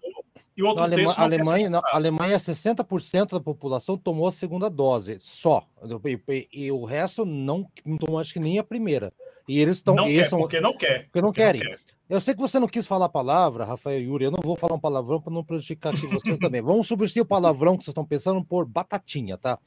O cara, que não, o cara que não quer se vacinar é um batatinha, cara. É um batatinha que com dois anos de idade caiu do berço de cabeça no chão. A mãe falou: que bonitinho, é batatinha é esse cara aí, tá? Se você não, exato, se o cara não quer se vacinar, não é, é, é, você estará contaminando outras pessoas. As bandas, eu entendo quando a banda não quer fazer uma excursão, é problema logístico. Cara, se você levar uma equipe inteira, fazer eh, teste em todo mundo, se um tiver contaminado no meio do show, vai lá, o Brice chegou na Holanda, um cara contaminado. É, para, vai parar o show inteiro, todo mundo parado 15 dias na Holanda, com os braços cruzados, perdendo dinheiro, perdendo tempo. Né? Pode contaminar a própria banda, eles podem voltar. E... Então, é, é, é, é, assim, não é o momento ainda. Eu sei que a galera tá ansioso para ir e tudo mais, não é o momento ainda para fazer esse tipo de coisa. Minha opinião, gente, a, minha, é a opinião do Haroldo Glombe, né? a opinião do canal. É, é, e, a e a Europa tem a vantagem dos 90 dias que o Brasil não soube aproveitar. O Brasil fez tudo errado antes. fez tudo errado. Sabendo 90 dias que aconteceu na Europa, a gente não se preveniu, né? Então, é, aqui estão liberando já futebol agora. Eu vi ontem o jogo do, do, futebol na televisão com um estádio com mais de 40 mil pessoas aqui em São Paulo. Então, é, por mais que esteja vacinado, e sim, o Brasil está de parabéns, o brasileiro, brasileiro está dando uma aula de vacinação, estão todos, inacreditavelmente, estão todos indo. Eu achava que ia ter muito a gente batatinha, mas não tem tanta batatinha por aí, tá? Uhum. Então, eu tô, eu tô, eu entendo essas bandas quando não querem fazer, estão cancelando os shows, tá? Não tá fácil negócio. É uma, é uma é. outra onda que tá chegando, gente. Isso. É, os países eles têm que é, tomar suas medidas contra quem não está se vacinando. Por quê? Tem uma pandemia, um vírus dizimando a população e tem negacionista dizendo que a, a, a, a população não está sendo dizimada e que, e que é teoria da conspiração, e que é indústria farmacêutica e blá, blá, blá, blá, blá, blá. E o pessoal está morrendo, né? Tivemos aqui um, um, um caso do, de um, um músico, um, um, músico artista, Lailson, que, que né, fiquei revoltado por causa disso. Ele, ah, eu lembro que você publicou, eu vi, eu vi. Negacionista é. e, aqui, e, aqui, em Curitiba, gente, aqui em Curitiba, uma, uma loja antiga de vinil, uma loja antiga do Clovis, todo mundo que mora em Curitiba e gosta de rock ou de vinil conhece o Clovis, uma galeria bem no centro. Morreu porque não quis tomar vacina, ficou internado, tal, com senhor já de idade, não acreditava e não, isso é coisa de não sei o que, de não sei o que, faleceu agonizando. É, é muito complicado, assim, porque o negacionista, é, o Eduardo, no programa, no nosso programa Conversa de Câmara, ele falou: Haroldo, eu acho que o negacionista devia ser preso. Porque esses caras, eles fazem, graças a eles, que eles incentivam pessoas sem alguma coisa para fazer uma, uma atrocidade. Eles que convencem pessoas a não tomarem vacina. Então, eu acho sim, eu, eu era meio radical com relação a isso, mas eu tendo a começar a concordar com o Eduardo que é uma atitude até criminosa você não se vacinar e sair por aí como uma metralhadora de vírus passando para tudo que é lado aí. Minha Porque você vira, você vira um vetor, né? Você vira um vetor e tipo, e aí vem as variantes, vem as variantes e tal, e tipo, eu, eu tô eu tô já agendando minha terceira dose, minha dose de reforço. A minha né? vai vir mês que vem, acho. Ah, vai demorar ainda. Pois é, mas aí é. eu posso eu posso cruzar com um cara desse e que ele de repente ele se torna um vetor de uma variante e as, as vacinas que eu tomei não, não né? Vai, é. Mas bom. É, é, é. A, que, a, questão é que o, o, o enfim, para concluir, os países devem tomar as medidas como a Áustria tomou, né? E outros devem tomar também, que quem não quem optar por não se vacinar, ok, não vai se vacinar, beleza. Não vai poder sair para trabalhar, não vai poder frequentar os lugares. Fique dentro da sua casa ou vá morar na aldeia dos não vacinados, que Isso. ela vai ser dizimada pelo próprio vírus hum. e vai se isolar. Mas para viver Exato. na sociedade do nosso não país, dá. Não dá, todo mundo cara. junto tem que estar tá vacinado. Simplesmente Exato. isso para a gente poder voltar a ter a vida normal, né? Estamos começando e não queremos é. regredir. E é. é exatamente por esse motivo é exatamente por esse motivo que a turnê do Ozzy Osbourne com o Judas Priest foi adiada mais uma vez, né? a turnê No More Tours 2 do Ozzy. o Ozzy adora fazer. Vem aí a mais nova turnê de despedida do Ozzy. Mas agora vai. Mas agora vai. Agora vai, agora vai, agora vai. Mas, mas então, justamente, a, a justificativa é exatamente essa: é a incerteza com a capacidade logística do, do para fazer esses eventos e tal. Os países, cada um com sua realidade, os caras não se sentem tranquilos, não se sentem à vontade, e a gente vai ter que esperar 2023 para ver Judas Priest e Ozzy. É. Já passaram para 2023. E Esqueça torcer, 2022. Torcer, porque Ozzy, é, o Ordinary Man, ele é. ele é de 18 já, né? Ou é de 2019? Enfim, o, a gente gravou a resenha. Não, não, não, não, não, 20, 20, acho. 20. 20. Ah, é 20, né? 20. É, o, o 2018 é o Firepower do Judas. Exato. Mas assim, no Ordinary Man, o que a gente é, é, chamou muita atenção foi que Ozzy, Ozzy já tá, já tá bem, bem derrubado, entendeu? Ele mal fala. tempo, né? Ele mal fala. Faz tempo já. É. Então, mais recentemente, é. é. É, coisa de você precisar de legendas, mesmo quem tem, quem, quem tem inglês como, como a língua a língua principal, é difícil entender, porque ele fala blá, blá, blá. Ah, Álvaro matou a pau aqui. O Judas vai comemorar sua turnê de 50 anos com 55 anos. Ótimo. Agora é veja só, a turnê do Álvaro, tu, o, o, esses 50 anos do Judas é meio forçação de barra, viu? Porque é, é 50 anos da, de quando a banda se juntou. Né? É de, de como. Ah, não é do não da gravação. Disco, né? Não da gravação. Não, não, é. não, não, do lançamento. A galera é, comemora normalmente do lançamento. O Judas pegou um pouco antes, né? Que nem o Metallica comemorou aí os 40 anos. Isso. Do eu dia que, que gente... James Hetfield é, é, eu... É, respondeu o anúncio. Eu acho que a gente fez, eu acho não, a gente fez um vídeo, Rafael, é, lá nos primórdios do canal, acho que em 2019, que a gente já falava dos 50 anos do Judas Priest. ainda segue Sim. atual, tô esperando ainda. Né? É. O vídeo tá atual né? ainda, tô, tô esperando. 50 anos do Judas, é exatamente o, é. o, tema do vídeo, 2019, a gente já fez porque, esse vídeo. É, porque eles anunciaram, eles anunciaram, ah. e nesse vídeo, se eu não me engano, a gente, se eu não me engano, a gente deve ter dito, né? Faz tempo o vídeo, a gente tem, é. enfim, tem, tem muito vídeo aqui no canal, mas, mas eu lembro que era isso, que eles não contaram do lançamento do disco, né? Eles optaram por começar antes a contagem para poder fazer a comemoração dos 50 anos logo, e terminou que não, não fez muita diferença no final das não. contas, pandemia. É. é, deu, é, viu? A pandemia zerou todo mundo. Ô, Yuri, é. tem, uma, tem uma pergunta do Alexandre Souza, quer colocar aí para responder ele ali?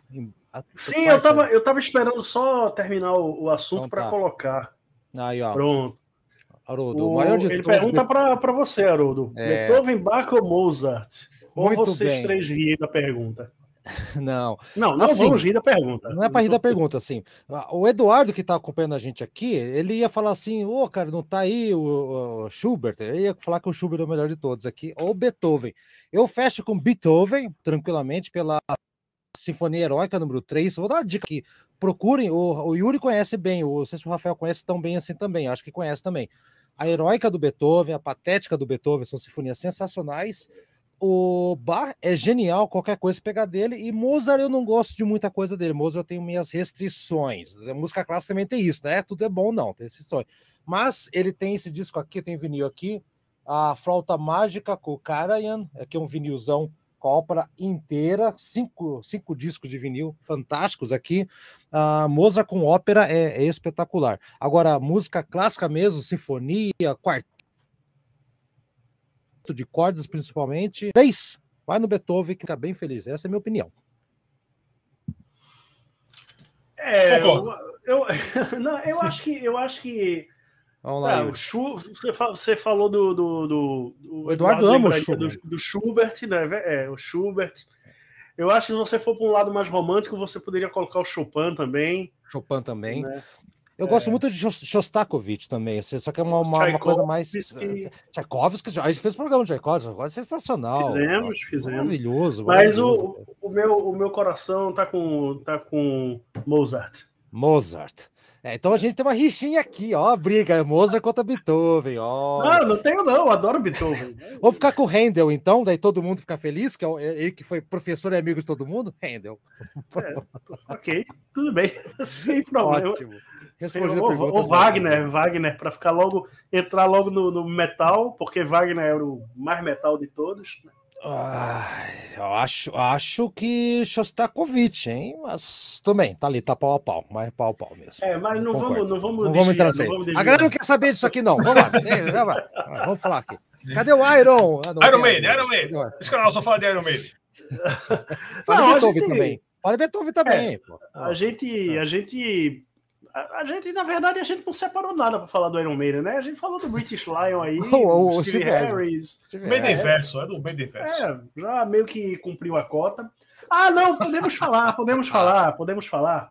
Porque eu entrevistei já, já entrevistei ah, Blaze Bailey. Verdade. Já soltei, já soltei aí até um, um aperitivo para a galera, que ele inclusive anunciou com exclusividade que em janeiro começa a turnê mundial, não Depende, né? Depende de toda essa coisa que a gente tava conversando. Mas a turnê vai começar pelo Brasil em janeiro. Pelo menos por enquanto. Uhum. Se vai acontecer realmente, né? Mas a entrevista já está gravada. Tem uma hora de, de, de material. A gente está vendo como vai como vai soltar isso aí. Os membros do canal vão ter a entrevista completa, sem cortes, e né, talvez a gente solte em cortes, a gente solte trechos aí e tal. Então, se você quer ver a entrevista completa, seja membro aqui do canal, porque em 2022 os membros do canal vão ter muita muita vantagem, muito conteúdo exclusivo. A gente vai dar uma priorizada, vamos dar uma turbinada aí no nosso clube de membros. Não é não, Rafael? Isso aí. O o, o, os nossos conteúdos eles estão sendo pensados cada vez mais para os membros e os membros do clube vão participar cada vez mais da nossa criação de conteúdo e até de vez em quando aparecer como já estão, né? Fiz a, fiz a, a resenha do Esquizofrênia com o nosso amigo Andrew Trauma, tá muito boa, né? E, e mais algumas por aí. Ah, gostou, né? Do... Lógico, o Schubert morreu, coitado, morreu contaminado com a cloroquina da época, que era o mercúrio, né? Dava mercúrio para curar sífilis, morreu aos 28 anos, cara, e era muito depressivo. Ele estava depressivo porque, não sei se você sabe, mas o Schubert estava no enterro do, do Beethoven, ele que levou a tocha, você estava carregando o caixão levando a tocha do Beethoven na igreja, no funeral dele. E ele que se deu conta que, pô, se, se a morte levou Beethoven, por que não vai me levar? Aí que ele ficou depressivo e começou a compor pra caramba, né? E tem a sinfonia inacabada dele, que só Sim. dois movimentos e, né? E ninguém sabe o que, que não, não deu tempo e tudo mais, mas sim, boa, belíssimo comentário aí, Alexandre. O cara realmente é, é fantástico, tem as coisas depressivas bem bacanas, bem bonitas lá também. E vamos, vamos anunciar a live dos membros? Que tal? Que tal? De surpresa, assim. Bora, vamos lá. Teremos, teremos. Já fizemos na, no aniversário do Clube de Membros fizemos a live dos membros do canal, do Tomar Uma, né? Com entrar, muitos membros entraram, entraram seis, se eu não me engano, aqui na live. Não e vamos fazer isso. E você reclamando do Cotonete no, entrando. e o pior, e o pior, Aldo, fui eu sozinho, porque nesse dia o computador de Yuri deu um pau, ele caiu, não voltou mais. E eu tive que receber todos os membros sozinho. Saída estratégica. Nossa, Yuri, para, Yuri, parabéns. Você é um gênio, cara. Eu gostei. Foi. Mas vamos fazer isso planejado agora. Provavelmente de dois em dois, para ficar, ficar razoável, né? De dois em isso. dois. Vamos uma, vamos. uma, vez por mês, né? Uma vez por uma mês. Vez por mês. A ideia, a ideia, estamos amadurecendo. Uma vez por mês, talvez o, o, o, a última quinta de cada mês, dois membros da categoria Metal God, né? Vale ressaltar. E outras coisinhas mais que você é. que está nos acompanhando pode ter também, se for membro do nosso canal. Isso, em breve, em breve, e em breve mesmo, né? Porque o ano está acabando, a gente vai é. anunciar, vamos fazer um vídeo aqui explicando todas essas, essas mudanças. Para quem não é membro do canal, a gente vai continuar fazendo vídeo, claro. Vamos continuar, vai continuar tendo entrevista, vai continuar tendo resenha tal. Mas alguns conteúdos eles vão ser exclusivo para membros na sua totalidade, ou pelo menos parte dele, alguma coisa. Mas a gente anuncia isso daqui a pouco. Mas não se preocupe que o Haroldo continua sendo de graça aqui no canal, não tem problema. É, não. é isso aí, é isso aí.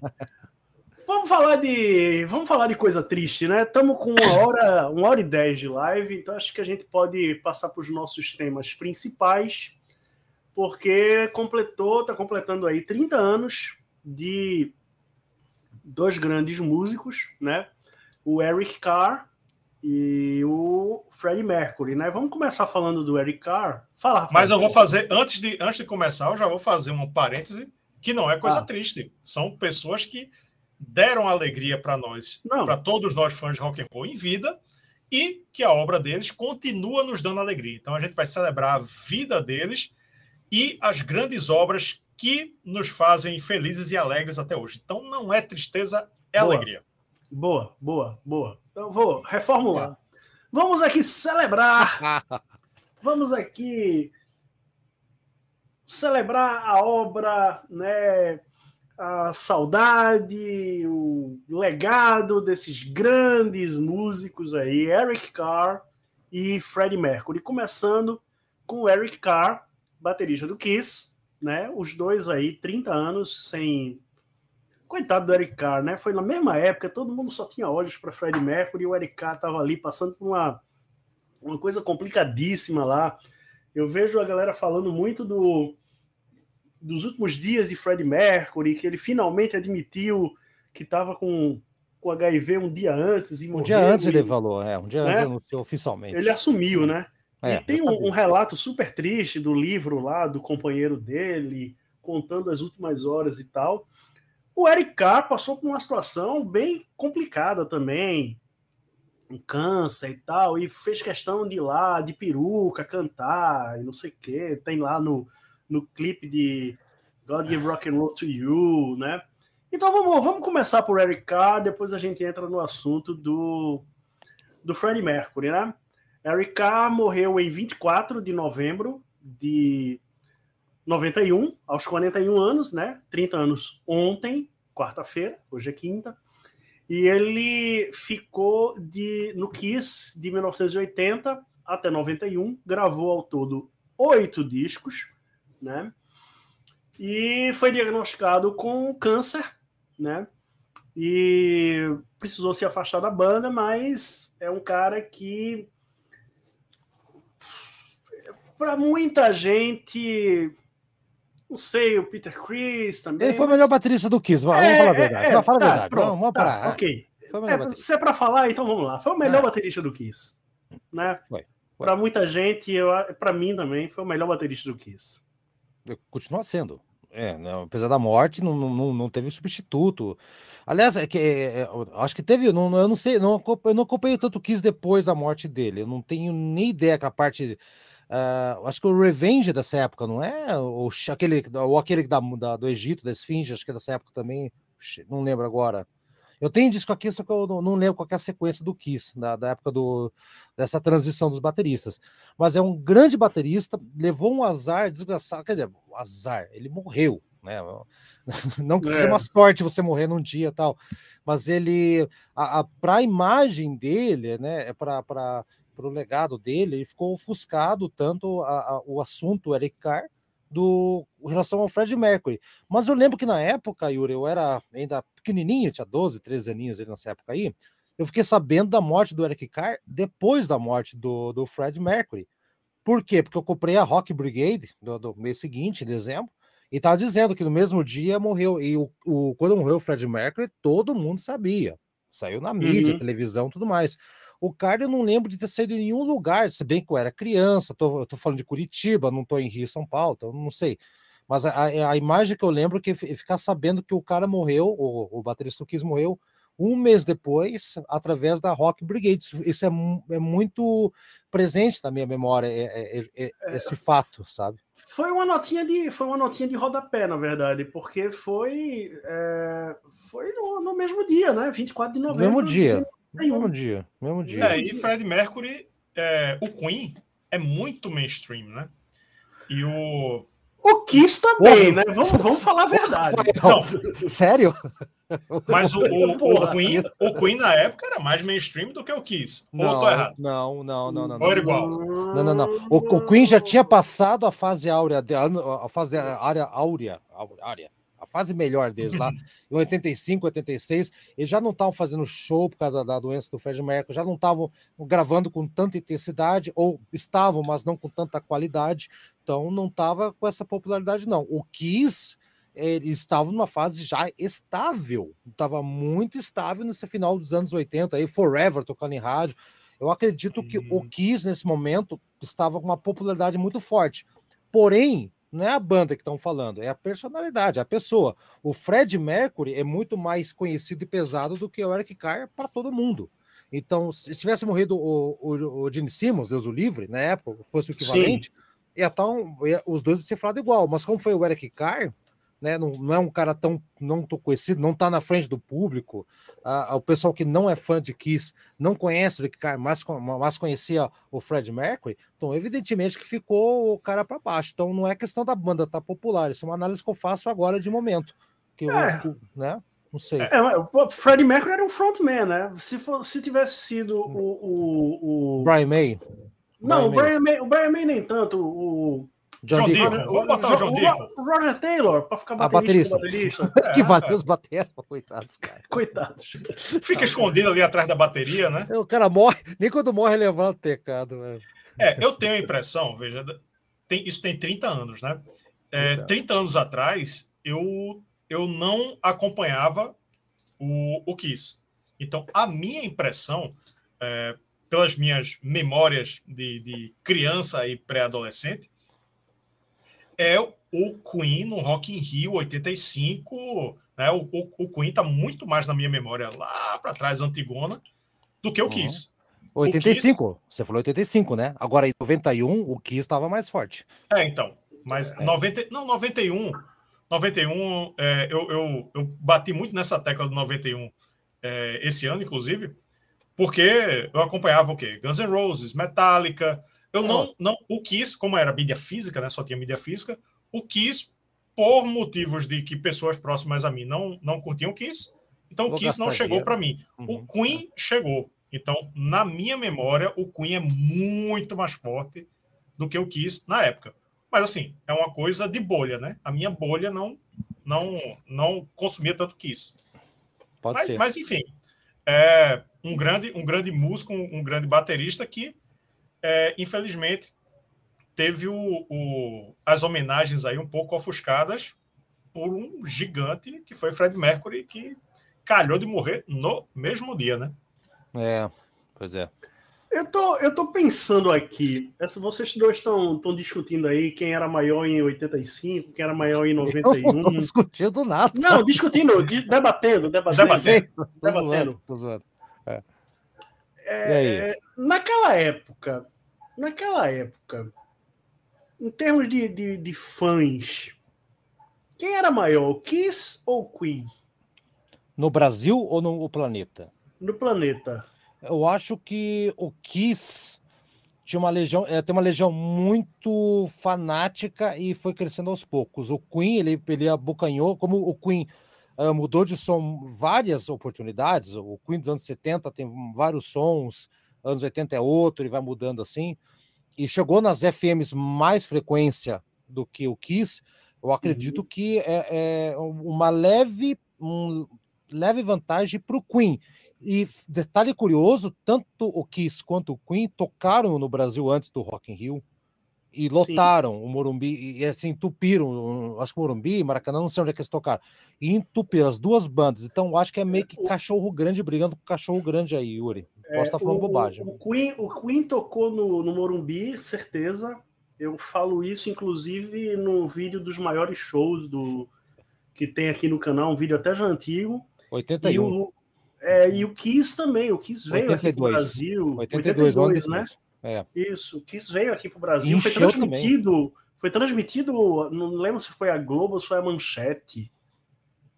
Foi Manchete transmitido. que é aleatório, né? Mas é, manchete fazia Não, mas é porque a, É. a Manchete, né, a TV. Manchete, de Dona Beija e A Xuxa Pantanal. manchete. Pantanal. Pantanal. Bacanal. Jaspion, Changeman. Eu, eu, eu acompanhava manchete para ver Jaspion na época. Não, não para ver É. shows de rock. Uhum. Isso, isso. E o Fernando Percebo tá dizendo aqui, ó. Se não me engano, teve a notícia do Eric Carr na Globo também. Mas Ah. no jornal que passava mais tarde. Ô, Fernando, eu não percebi. É, não percebi. essa- Ah, droga, eu queria fazer o trocadilho antes. Não, Eu tô rapidinho, rapaz. não mas, mas Fernando ele já, já disse lá no grupo, ele, ele é membro do, do nosso clube. Ele já. ah, ah, assim que ele entrou e disse o nome, já começaram os trocadilhos. Ele, não, tá bom, eu sou acostumado já, minha vida toda. É, ele, ele- será que ele é casado com a Joana? Nem notei também? Então. Ah, Não percebe, não notei. É um casal bom, hein? Desculpa aí, Fernando, se você é casado ou não, desculpa a piada aí, mas ainda bem. O Yuri se mata de vergonha, né? Ah, meu Deus do céu. Mas é, então voltando, voltando aqui ao assunto. O... Bom, eu ia, era a minha pergunta, assim, eu- a gente, a minha ideia, né? Porque a gente, eu planejo aqui a live e para a gente falar de uma maneira geral e de repente eu gosto de fazer umas perguntas aqui, mas a pergunta acabou saindo antes, né? O Haroldo de cara ele já falou que é o melhor baterista do, do Kiss, né? O Eric Carr. E já concordaram aí, viu? E todo mundo já concordou, né? Então eu acho que. então é, então é. Então é, então é. Então é, e, e é isso aí, uma, uma grande perda. E vamos falar de Fred Mercury, né? Uma hora e vinte de live, acho que a gente pode passar aí para o Queen. A Né? camisa aí, ó. A camiseta aí, ó. A camiseta aí, ó. É... Perfeita. é. De- logo desenhado, logo desenhado pelo, pelo aniversariante de falecimento de hoje, né? Ele É mesmo. Isso. Ele, ele era designer. Designer. Pegar meu, pegar meu roteiro aqui. Tá, O- o- você chama o Haroldo o ferro o roteiro inteiro. Ah, eu tenho esse livro aí, é muito bom esse livro. Muito legal esse livro aí. Eu tenho, cara. Tem umas fotos bacanas, cara. Ó, ó a cabeleira do Zezé ali, ó. Aí, ó. Aí, ó. Muito bom esse livro aí, cara. Vocês, qual o disco preferido de vocês, de vocês dois do Kiss? Vamos, vamos jogar a pergunta. Eu já Do Kiss, meu. do Kiss ou do Queen? Do, Do Kiss? Do Kiss, do Kiss? Kiss. Do Kiss. Ah, Qual- pô, Creatures of the Night. É? E você. É porque foi o primeiro, foi o primeiro que eu escutei, assim. No, no- no primeiro dia que eu escutei, eu, eu vivo contando essa história. Eu tava jogando videogame na casa de um vizinho, ele virou para mim com The Number of the Beast e disse: Yuri, tu já escutou isso? Aí eu, ah, heavy metal, barulheira, isso não é música, não, deixa eu Ah. colocar, tal. Aí eu pirei, né, com Invaders e tal. Aí, não, me empresta esse disco. E aí, nessa, nesse mesmo dia, eu levei para casa, eu trouxe para casa o The Number, o Ah. Creatures of the Night, o Fighting the War do Manowar, o, o 87 do White Snake. O amigão hein, vai prestar tudo isso. Fechou, vi- tudo, tudo vinil, tudo vinil. E teve Ousadia, outro. hein? Iron Maiden, White Snake, Manowar, Kiss. Mas eu vou fechar com você, cara. O Kids of the Night é o melhor mesmo. É, mas aí, bom, foi o primeiro. Eu, eu- É. O primeiro dia de, de, de, de- de metal da minha vida já teve Creatures of the Night e até Não, eu, hoje. eu fecho. E você, Rafael? Qual que você mais É o que tem em Detroit Rock City, né? gosta aí? Não. Destroyer. Não, né? Não, Ah, Destroyer. não. É o Não, Destroyer. Destroyer. Destroyer. Destroyer, sim, senhor. Ó, do Kiss, do Kiss, eu. É, é, eu já, já escutei os discos, assim, mas eu não sou de acompanhar a discografia do Kiss. É, eu, eu escuto os Alives, enfim, de- mais de coletânea, mas, mas é, eu, eu digamos que do, do Kiss eu não seja tão especialista, mas eu gosto muito, gosto muito mesmo de, de mas assim, de um modo geral, sem, Sim, sem me aprofundar em, na- nos lados B, né, nem nessas coisas assim. Tá bom. E do, e do glorioso Queen, já que vocês estão falando da morte dos dois, qual que é o melhor disco do Queen? Aí é difícil Ai, não ah. ser a Night at the Opera, né? Difícil não ser. Inclusive, fizemos uma resenha aqui no canal Hum, do A Night at the Opera. É verdade. Mas, é, temos aqui. Ah, o, o AD, o AD The Races é bom pra caralho, o Jazz é bom pra caralho. Ah, mas O é, segundo é muito bom, cara. Ninguém Olha, fala do segundo, é o- muito o bom. Hot Jazz Space- é sensacional. É, então, o, a, é, Hot Spaces já não é lá essas coisas, o, o Inuendo já é fim de festa. Mas assim, o, o Queen é, tem uma, uma carreira né, muito, muito forte, né? Muito forte. É. Heart Attack também é bom. Ah, bom, é complicadíssimo bom. falar bem. Ali, Agora, ali o, o, o, o Queen era praticamente heavy metal, né? Ali é heavy metal. Eu vou, é, até, até a música que o Metallica fez, Stone Cold. Né? Eu, eu separei aqui uma, uma, Isso. Uma, uma página específica, cadê? Esse aqui é ah, Rob Halford? Não, é não. É, é o Proto, Proto Halford. Né, antes. É. Não, muita, muita gente, muita gente não sabe disso, mas o Queen, o Queen no início era, ele bebia ali no, no heavy metal. Sabe? E no prog também, e no prog, no prog também. também. É, é, tem muita coisa ali. Mas eu vou ficar com o Sheer de ataque, viu? Então ficou Sheer de ataque para mim, o Rafael ficou com a Night Opera, então Yuri, empata ou vai desempatar aí? Vai empatar, tem muita coisa boa, né? Ah, Joga tem muita coisa galera. boa, tem muita coisa boa. Ah, Pô. tem um aí. O Live ah, Killers. Porra, É, mas é o ah, mas aí é né? coletânea, é coletânea, é, é, ao vivo, é, vivo. Só para um, só para cada um ficar com um, eu vou no. É. Qual? Só para cada um ficar com um, eu vou no A Day the Races. Ótimo. Ótimo. Aqui tem um depoimento de Rob Halford, né, falando que uh, Fred Mercury foi a, a principal influência dele para o som que o Judas tem hoje. Né? Então, por isso que eu mostrei essa é. foto agora de Fred Mercury fantasiado, entre aspas, de Rob Halford, né? Porque. Exato. É, porque. E vice-versa. É, é. e vice-versa.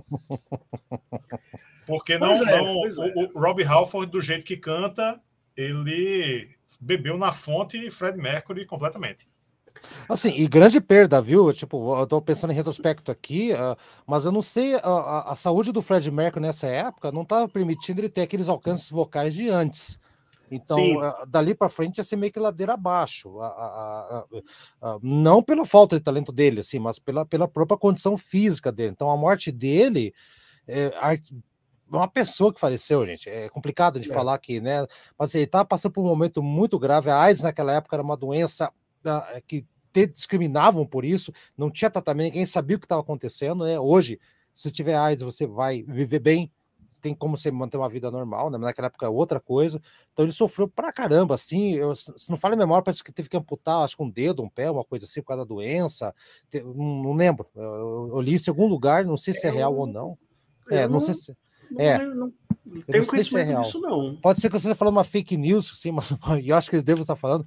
Mas ele teve um problema de circulação de sangue para da doença também na reta final da vida dele ele ali. ficou cego também, enfim, porque o é, sistema ele ficou cego. É, ficou, ficou é, perdeu a visão, isso sim. É, é. O, o, sistema imunológico, ele, ele tem um ele, tem um apagão, entendeu? Então, tudo Pirou, que for pirou. doença é. Ataca. Não, eu acho. As últimas as últimas, as últimas, os últimos dias dele, né? Tem um relato no, no livro lá do companheiro dele que, que bicho é, é de partir o coração, sabe? É de partir o coração, é terrível. Inclusive, se você for uma pessoa muito sensível, muito fã, eu, eu até recomendo você nem ler, sabe? Porque é, é, é muito triste, assim. Ele, ah, o, o, o, cara conta to, to, no final e tal, e ele ele tá, tá comendo um, um, um pedaço de, de, de, manga, se não me engano, aí ele não consegue engolir a manga e não consegue cuspir, aí ele fica lá entalado e tal, aí tem que vir um enfermeiro, meia hora depois ele lá agonizando, e sabe? É, é, é, é, é um relato, é, muito ruim, é muito pesado. É, então, é muito pesado. Não, não, vale, não, vale, a pena insistir nessa parte ruim, né? A gente tem que insistir na, na exaltação aí da, da figura artística de Fred Mercury, que eu acho que. Exaltação. É... Exalta samba! Não, não. Eu, eu, jurei que você ia cantar um sambão agora que você falou. O exaltamento, então. exaltação tá certo. Exaltamente.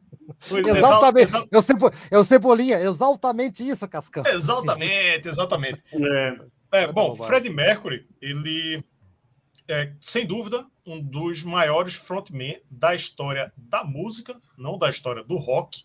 Né? A importância dele é, para a música em si é gigante quando, se, se pelo menos na, na minha percepção, se você for elencar os 10 maiores frontmen da história da música, Fred Mercury vai estar tá ali no topo.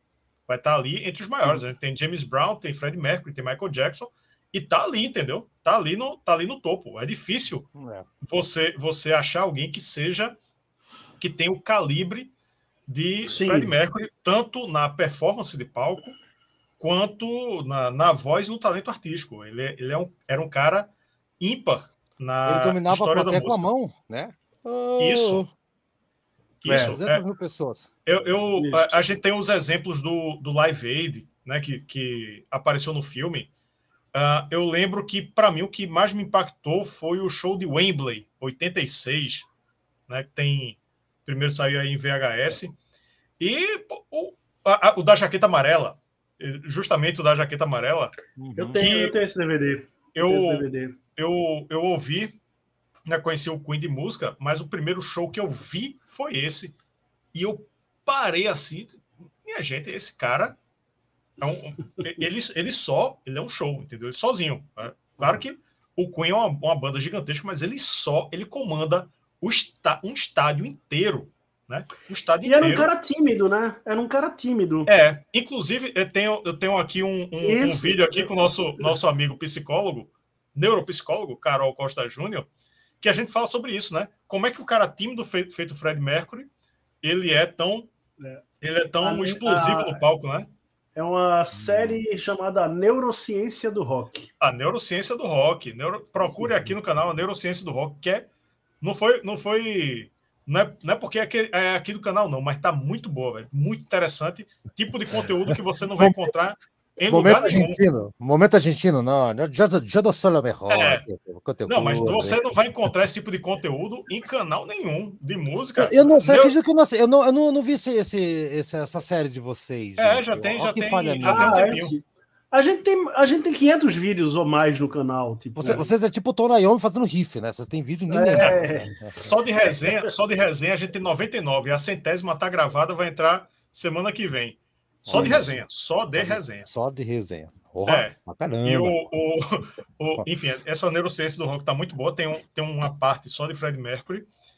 E, enfim, ele também, eu considero também que para a, o movimento LGBTQI+, também ele é uma figura muito representativa, porque dentre, dentre os gigantes era um, era um cara que estava aí assumido né, de- desde, desde a época, e também tem muita gente homofóbica que, que também serve de recado, que diz que tem esse discurso do tipo: olha aí, homossexual bom é Fred Mercury, olha aí, esse cara talentoso, homossexual. Pera, o quê? Como é que, como é que Não, falam? os homofóbicos, é, é, minha gente, se, se você que está acompanhando a gente tem esse discurso, pense um pouquinho, né?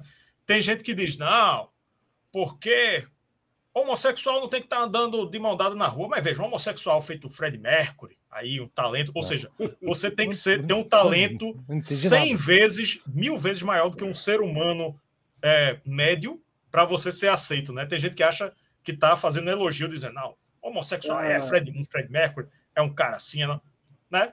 Mas, mas enfim, tem, tem Ah, tá, tá. Eu O acho, eu acho, eu acho que eu homofóbico- tô ligado. É, eu o tô ligado. homofóbico que é fã de rock. Aí dizer, não, esse, esse é homossexual, mas eu gosto.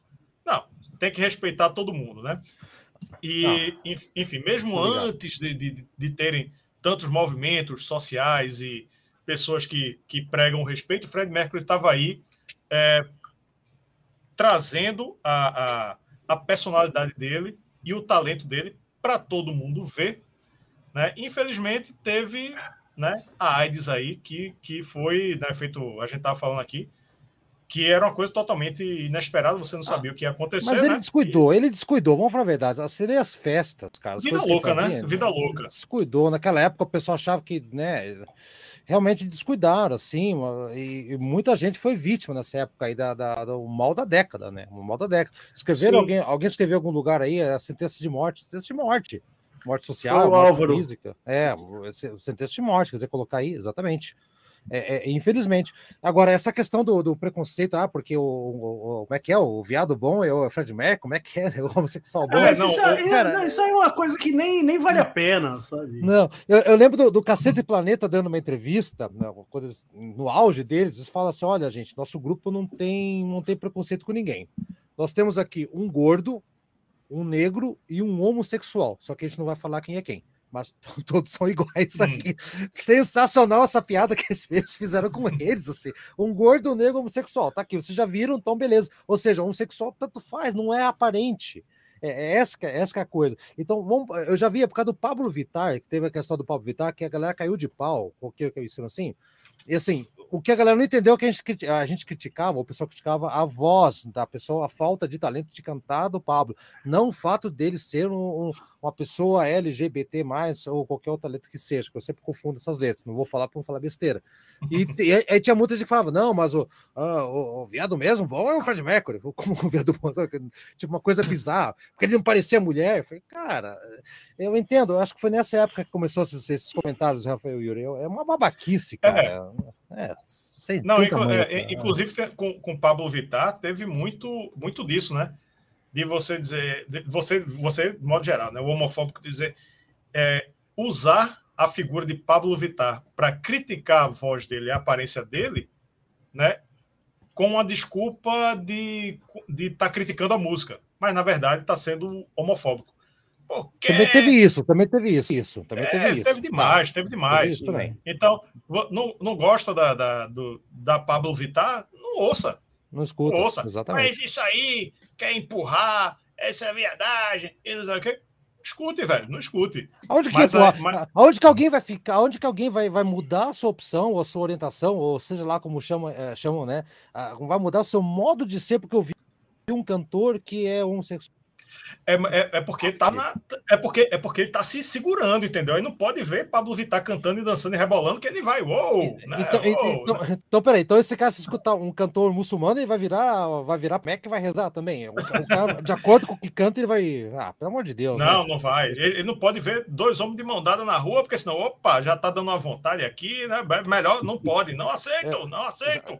Já, já, quer abrir um grupo de membros aí, aí não dá. Né? É. Brincadeira, Rafael Yuri. É, vamos, vamos voltar para o assunto. Você chama o Haroldo, sai do programa e fica louco, né? Ah, maravilha. maravilha. Ai, ai, ai. Voltando. Vamos voltar para o assunto da live, que é, são os 30 anos da morte do Fred Mercury, que agora eu já nem sei mais em que pé tava. Não, a gente, a gente já homenageou. O que, o que, é que representa Fred Mercury para vocês? Diga é, aí, né? história da música aí. Dê, dê um depoimento ah, tá aí, sobre tá isso. Uma, tá aí uma, uma, uma, boa. Eu tô, eu tô querendo fazer essa pergunta faz 20 minutos, mas o assunto foi para um, um, lado completamente diferente. Eu vou embora. Estamos falando do, do Halford, né, que o, o Fred Mercury foi uma das principais influências do, do Halford, e Rafael mostrou a foto lá do livro tal. Uma pergunta. É... São dois frontmen, são dois vocalistas absurdos, né? Um já falecido, o outro já não tem mais o, a voz que teve em, em algum momento da carreira. Mas eu, uma coisa que eu me veio à mente há 20 minutos atrás. No auge de Freddie Mercury e no auge de Halford, quem era melhor vocalista? Na opinião de vocês? Tecnicamente? Tecnicamente. Rapaz. Mercury. Olha, Mercury. são dois gêneros diferentes. Uh. São dois uh. gêneros diferentes, mas eu vou de Fred Mercury, com certeza. Uh, Halford, o, Mercury, do... o, Mercury, o Mercury canta. O Mercury canta qualquer música do, do, do, do Judas. O, já o, o, o Rob, eu acho que não cantaria todas as músicas do. do pera, do... Pera, pera, pera, lá, pera lá, pera lá, pera lá. Eu não consigo imaginar Freddie Mercury cantando Painkiller. Não, eu consigo. Ele não. Free Will Burning. É, vai forçar um pouco a voz. Mas ele, ele, ele, ele não, ele não. Fred Mercury não, não, era um cara de drives, né? Daquela, daquele efeito na voz assim. É, ah, ele, ele, tinha drive. Ele não, tinha drive. Ele tinha. Eu não estou dizendo que ele não tinha. Eu estou dizendo que ele não fazia muito como o Halford fazia. O, o Halford, Halford era um, é um cantor de metal. Abusava. Fred Mercury, é, Fred Mercury era um cantor com a versatilidade ali dentro do, do rock e do pop rock, né? E até em outras vertentes aí. Ele cantou com, mas, com, com aquela cantora mas, assim, de, de, ópera, Cabalé. Montserrat, Montserrat Cabalé. Meu Deus, o cara, o cara faz, ele canta qualquer estilo, por isso que eu falo. Se você quer, não tô Barcelona, pegando estilo. Barcelona, Barcelona. Eu, assim, vamos pegar. O, o que é o critério que eu usei para responder a pergunta do Yuri? Você Fred... disse que o Fred canta qualquer, qualquer música, música qualquer música do Judas. Eu acho que ele acho que ele encara qualquer música do Judas, assim como ele encara qualquer música de qualquer estilo, menos black metal norueguês. Aí também é com... tá, tá com pigarro 24 horas. Agora, o, o, o Rob Halford, eu, eu, não, eu não tenho certeza se a voz dele alcançaria, por exemplo. Ok, seria interessante o Rob Halford cantando Bohemian Rhapsody. Ia ser interessante. Rapaz, se você escutar o Sad Wings of Destiny, ah, não. Para mim, para mim, Halford cantaria Bohemian Rhapsody tranquilo. E para você, então, eu e o eu, eu, Rafael. Não, eu, tô sendo, eu tô sendo advogado do diabo aqui. Tô, só eu acho que no, os dois no auge é, um cantaria a música da banda do outro. Cantaria. Mas quem se daria melhor seria Fred Mercury. Ele, ele detonaria as músicas do Judas. É, não estou dizendo que seria melhor que Halford. Não, não, não, não, Ninguém falou mas, isso. Ninguém falou mas, isso. mas Halford, ele, ele enrolaria algumas músicas do Queen, mas não, não, não, não chegaria perto. O Rob Hoffman, o Rob ele esqueceu a letra de, de, de The Child of the Grave entrou, entrou antes, né, quando substituiu o, o, o Dio lá. então, ele já ia cantar o Mamma Mia antes, eu acho que ele ia errar também. É, mas ali foi a situação. É, o que o que Haroldo tá falando, para quem não sabe, foi o dia que, ah, é que Dio, Dio, quando estava no Black Sabbath. Se recusou, se recusou a abrir para Ozzy, né? O Black Sabbath abriu para Ozzy. Isso. Exatamente. Isso. É, eu não vou contar mais história porque Yuri terminou, então é isso. Não, Deus detalhes aí. É isso, é isso. Não, foi isso. Não, não, é assim. Ele entrou, aí eu e o Rob hora, porque ele conhecia as letras e tal, só que na hora que começou Tido of the Grave, ele cantou antes da, da, da, da parte vocal, daí ficou estranho, aí virou um, virou um meme, assim, da... da, da, da é, mas, assim, mas a gente compreende, né? Não, não ia ter show, não, não tinha vocalista. Ah, não, lógico. Ele chega assim, o cara entrou Rafael, ali de última hora, sem ensaio, sem nada. Rafael, tô, pega esse microfone, o que eu vou fazer? Entra lá, vai cantar Number of the Beat já. O Aéreo tá esperando, cara. Você vai errar. Você vai errar. Ah, o, o, o, os coment... o pessoal tá, tá, tá começando a argumentar aqui nos comentários. Ó. Daniel Silva, Fred era mais versátil, rock, pop, ópera, blues quem na música fazia com tanta maestria, fora que era um puta pianista e compositor. Perfeito. Mas aí o, o, Diego Habib de Souza, ele já diz aqui, ó, Ralph tinha um alcance vocal maior. Não tinha. Não Olha. acho. De jeito nenhum. Mas, mas não. Mas nem. Podia chegar um pouco perto, mas maior. Perto. Maior não, maior não. Maior. Não, não, não, não, não, Se bem que as vozes mais altas do Roger Taylor, que ele é o contralto, né? Que é o Sim. O contrato é acima do alto, né? Tá. O Fred de uma popular. É, tem uma música que ele vai do. do da, ele, como é que é o nome? Yuri, você lembra desse disco que eu falei? She Heard Attack? A primeira música chama-se Brackton Rock, é isso, né? Brackton Rock. Brackton Rock. É, ele, Rock. Faz, ele, ele faz um, um, um, casal conversando, né? Do feriado, ele faz a voz. Tá, tá, tá, tá, eu não vou fazer aqui, né? Aí ele vai do, não, do da voz da, da menina pra voz do cara grave, assim, tipo, em um segundo, assim e não desafina. Sim, o que, sim, o, sim. O, a voz do cara é um trombone. Ele faz assim como natural. Deve ter até raiva você tentar cantar perto do Fred Mercury. Você, você sai humilhado, cara. E o Rob Halford, assim, no o auge do Rob Halford, vocês consideram o quê? O Painkiller, por exemplo? Eu, eu quero Não. Onde? Não, para mim o auge dele é o Screaming for Vengeance. Screaming for Vengeance. Tá, tudo bem. Assim, mas o, eu concordo com o Rafael pode até chegar perto, mas ultrapassar o cara tem que aumentar o sarrafo é. mais um pouco. Acho que não é assim, não. Opiniões, né? Mas enfim, é. o, importan o importante é que. Bom, só joguei uma pimenta aqui na discussão. É. O, importante, o importante é que tem muita coisa de Fred Mercury para a gente é, aproveitar até hoje. E Halford tá aí, né? Não tá aquele Halford do, do, dos tempos áureos, mas tá aí comemorando aí 50 anos de Judas. Esperamos Exato. É, Ainda ver os shows, né? 55 anos, e... show de 50. E o show de 55 ou 67. É, sim, vai, sim vai indo. É. E assim, a gente também não pode, não pode esquecer o lado compositor né, do, do Freddie Mercury. O Freddie não era apenas um grande intérprete, frontman, não. Ele também era compositor e eu, eu, eu me arrisco a dizer que talvez fosse o, o melhor compositor do Queen, né? Porque Ah, cara, assim, eu gosto Brian muito... May, Brian Brian May, é, É. Brian May, né? Mas pô, se você pensar, eu fiz uma listinha aqui, ó. Ah, Algum- algumas músicas de, de Freddie. Primeiro, Bohemian Rhapsody, né? aham. Don't, Don't Stop Me, Don't Stop Me Now, uh, Killer Queen, We Are the Champions, é de Freddie. É um tipo, Né? eu não gosto muito, mas sim, eu entendo a importância. É um hino, né? É, é um É, hino. I Was Born to Love You, tudo bem, foi, Bom, foi fora bom, do, bom, do, do Queen, mas né? Death on Two Legs, é boa. Crazy, Crazy Little Thing Called Love, Seven Seas Ah. of Rye. sabe? Ah, não, tá certo, é. É, eu acho O que cara, eu- você. o cara era um puta, um cara era um puta compositor.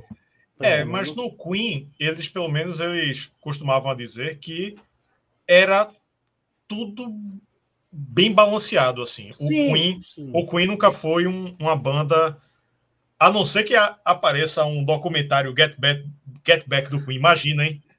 Um documentário desse do Queen. Três horas ser de gravação do, do, do, do Bohemian Rhapsody. Não é assim, não, não. É, porque assim, o- o- os Beatles, né? Feito a gente estava dizendo lá atrás, há quase, quase há mais de uma hora aí atrás, mais de uma hora e meia atrás, no, o- os Beatles eram quatro, mas Paul McCartney estava dominando ali a parada, né? No Queen, pelo menos o que eles próprios relatam é que não tinha esse tipo de coisa. Todos eles contribuíam meio que equivalente. Não, não tinha um que estava mandando ali e Sim. organizando, não tinha um Paul McCartney ali. Mas, mas tem um detalhe do Queen que eu acho legal. É, é legal, não, eu acho, eu acho é, estranho, gente, porque vocês estão ligados que eles viajavam, eles procuravam não viajar muito juntos para banda, cada um viajava separado, porque se tiver algum acidente com algum, não morre todo mundo. Então a banda podia Ah. continuar. É, eles tinham esse negócio, que eles, eles procuravam, não, não era possível toda hora. Mas eu sei que se possível, um carro diferente, eles ficavam não juntos. E quando morreu o Fred, a banda se separou.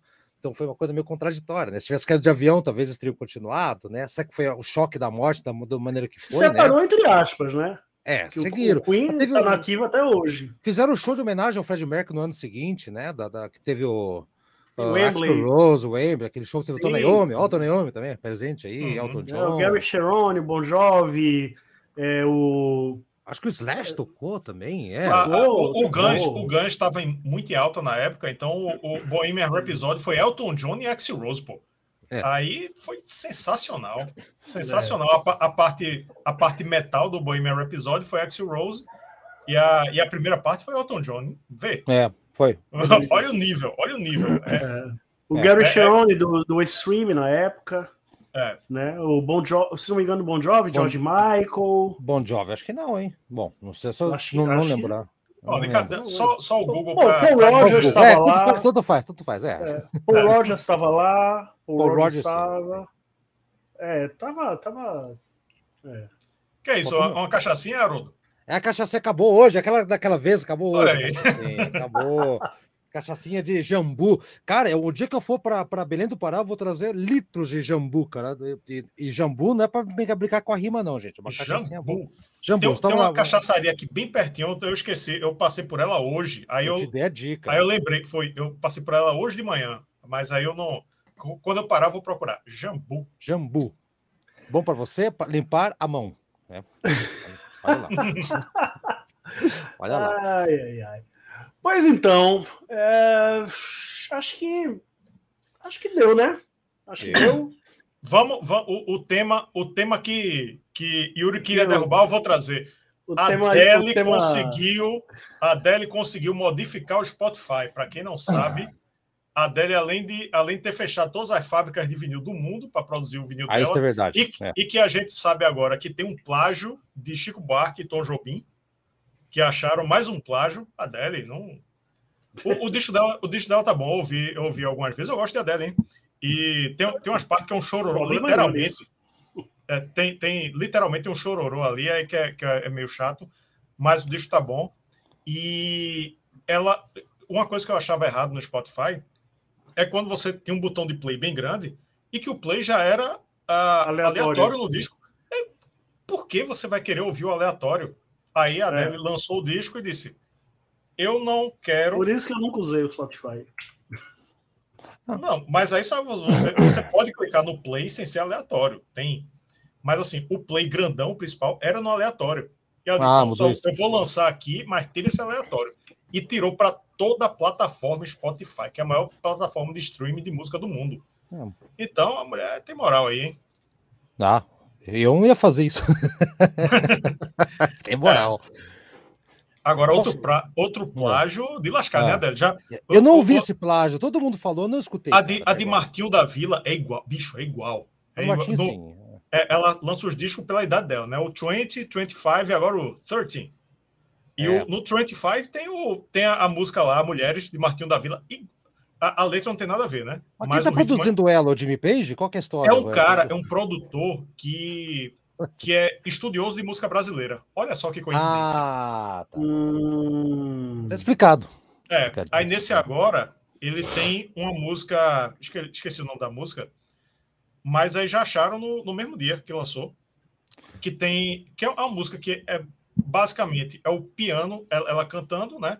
E o piano só fazendo a- o acompanhamento, né? Ela canta e o piano. Pam, pam, pam, não sei o quê. Só, só aquele acompanhamento.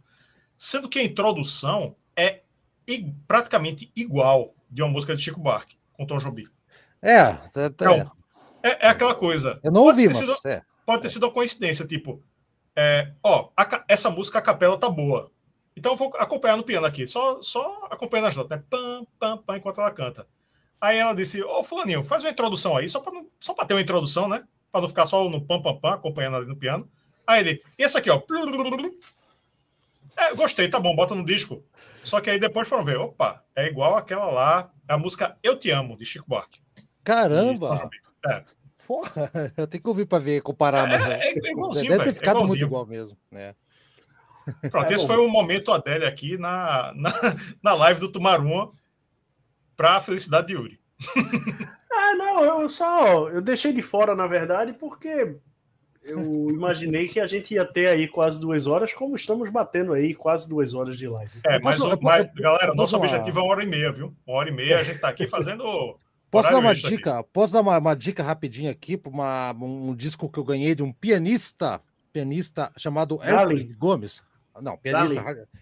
Aqui está, esse é o CDzinho que sa- saiu chamado Tia Amélia para sempre. Tia Amélia, vocês, só- vocês conhecem aí, né?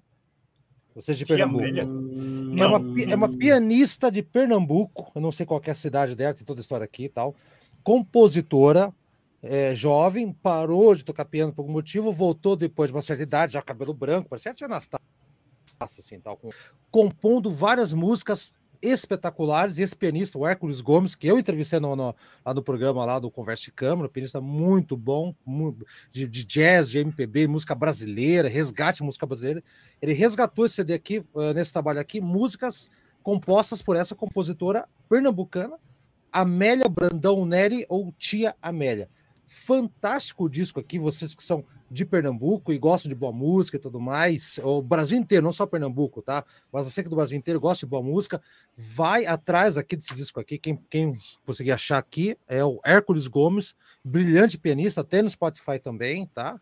E a dica que eu faço, a música regional do Brasil de cada estado é riquíssima. A gente que não que perde tempo eh, com a Adele, né? A gente fica perdendo tempo com a Adele. É. E, É. vez de ouvir a Tia Amélia, que e realmente é, é muito bom aí. tá? Nada contra a, a- a tua, tua queridinha, tá, Rafael? Tá, mas, mas, mas assim, ela tem que parar de. Ou, ou pelo menos o produtor dela tem que parar de copiar os outros, né? Segundo Exato. seguido que fica copiando.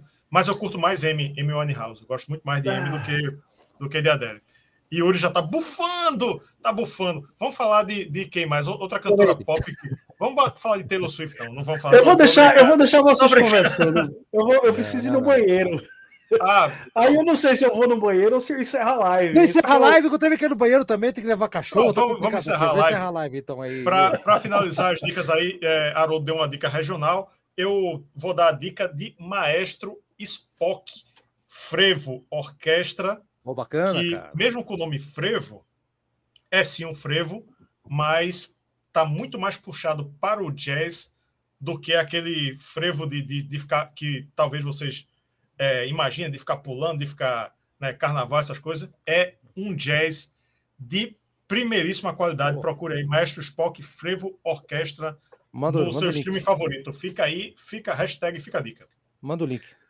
Pronto, então, se todo mundo tá dando uma dica, eu vou dar uma dica também, que é o novo disco do Todd La Torre, que foi uma dica já do clube de membros, né, vocalista do Quizryke, que lançou hoje ou ontem o seu disco Rejoice in the Suffering, que para quem gosta de heavy metal tradicional, na vibe do Judas, na vibe do Maiden, é um espetáculo. Todd La Torre.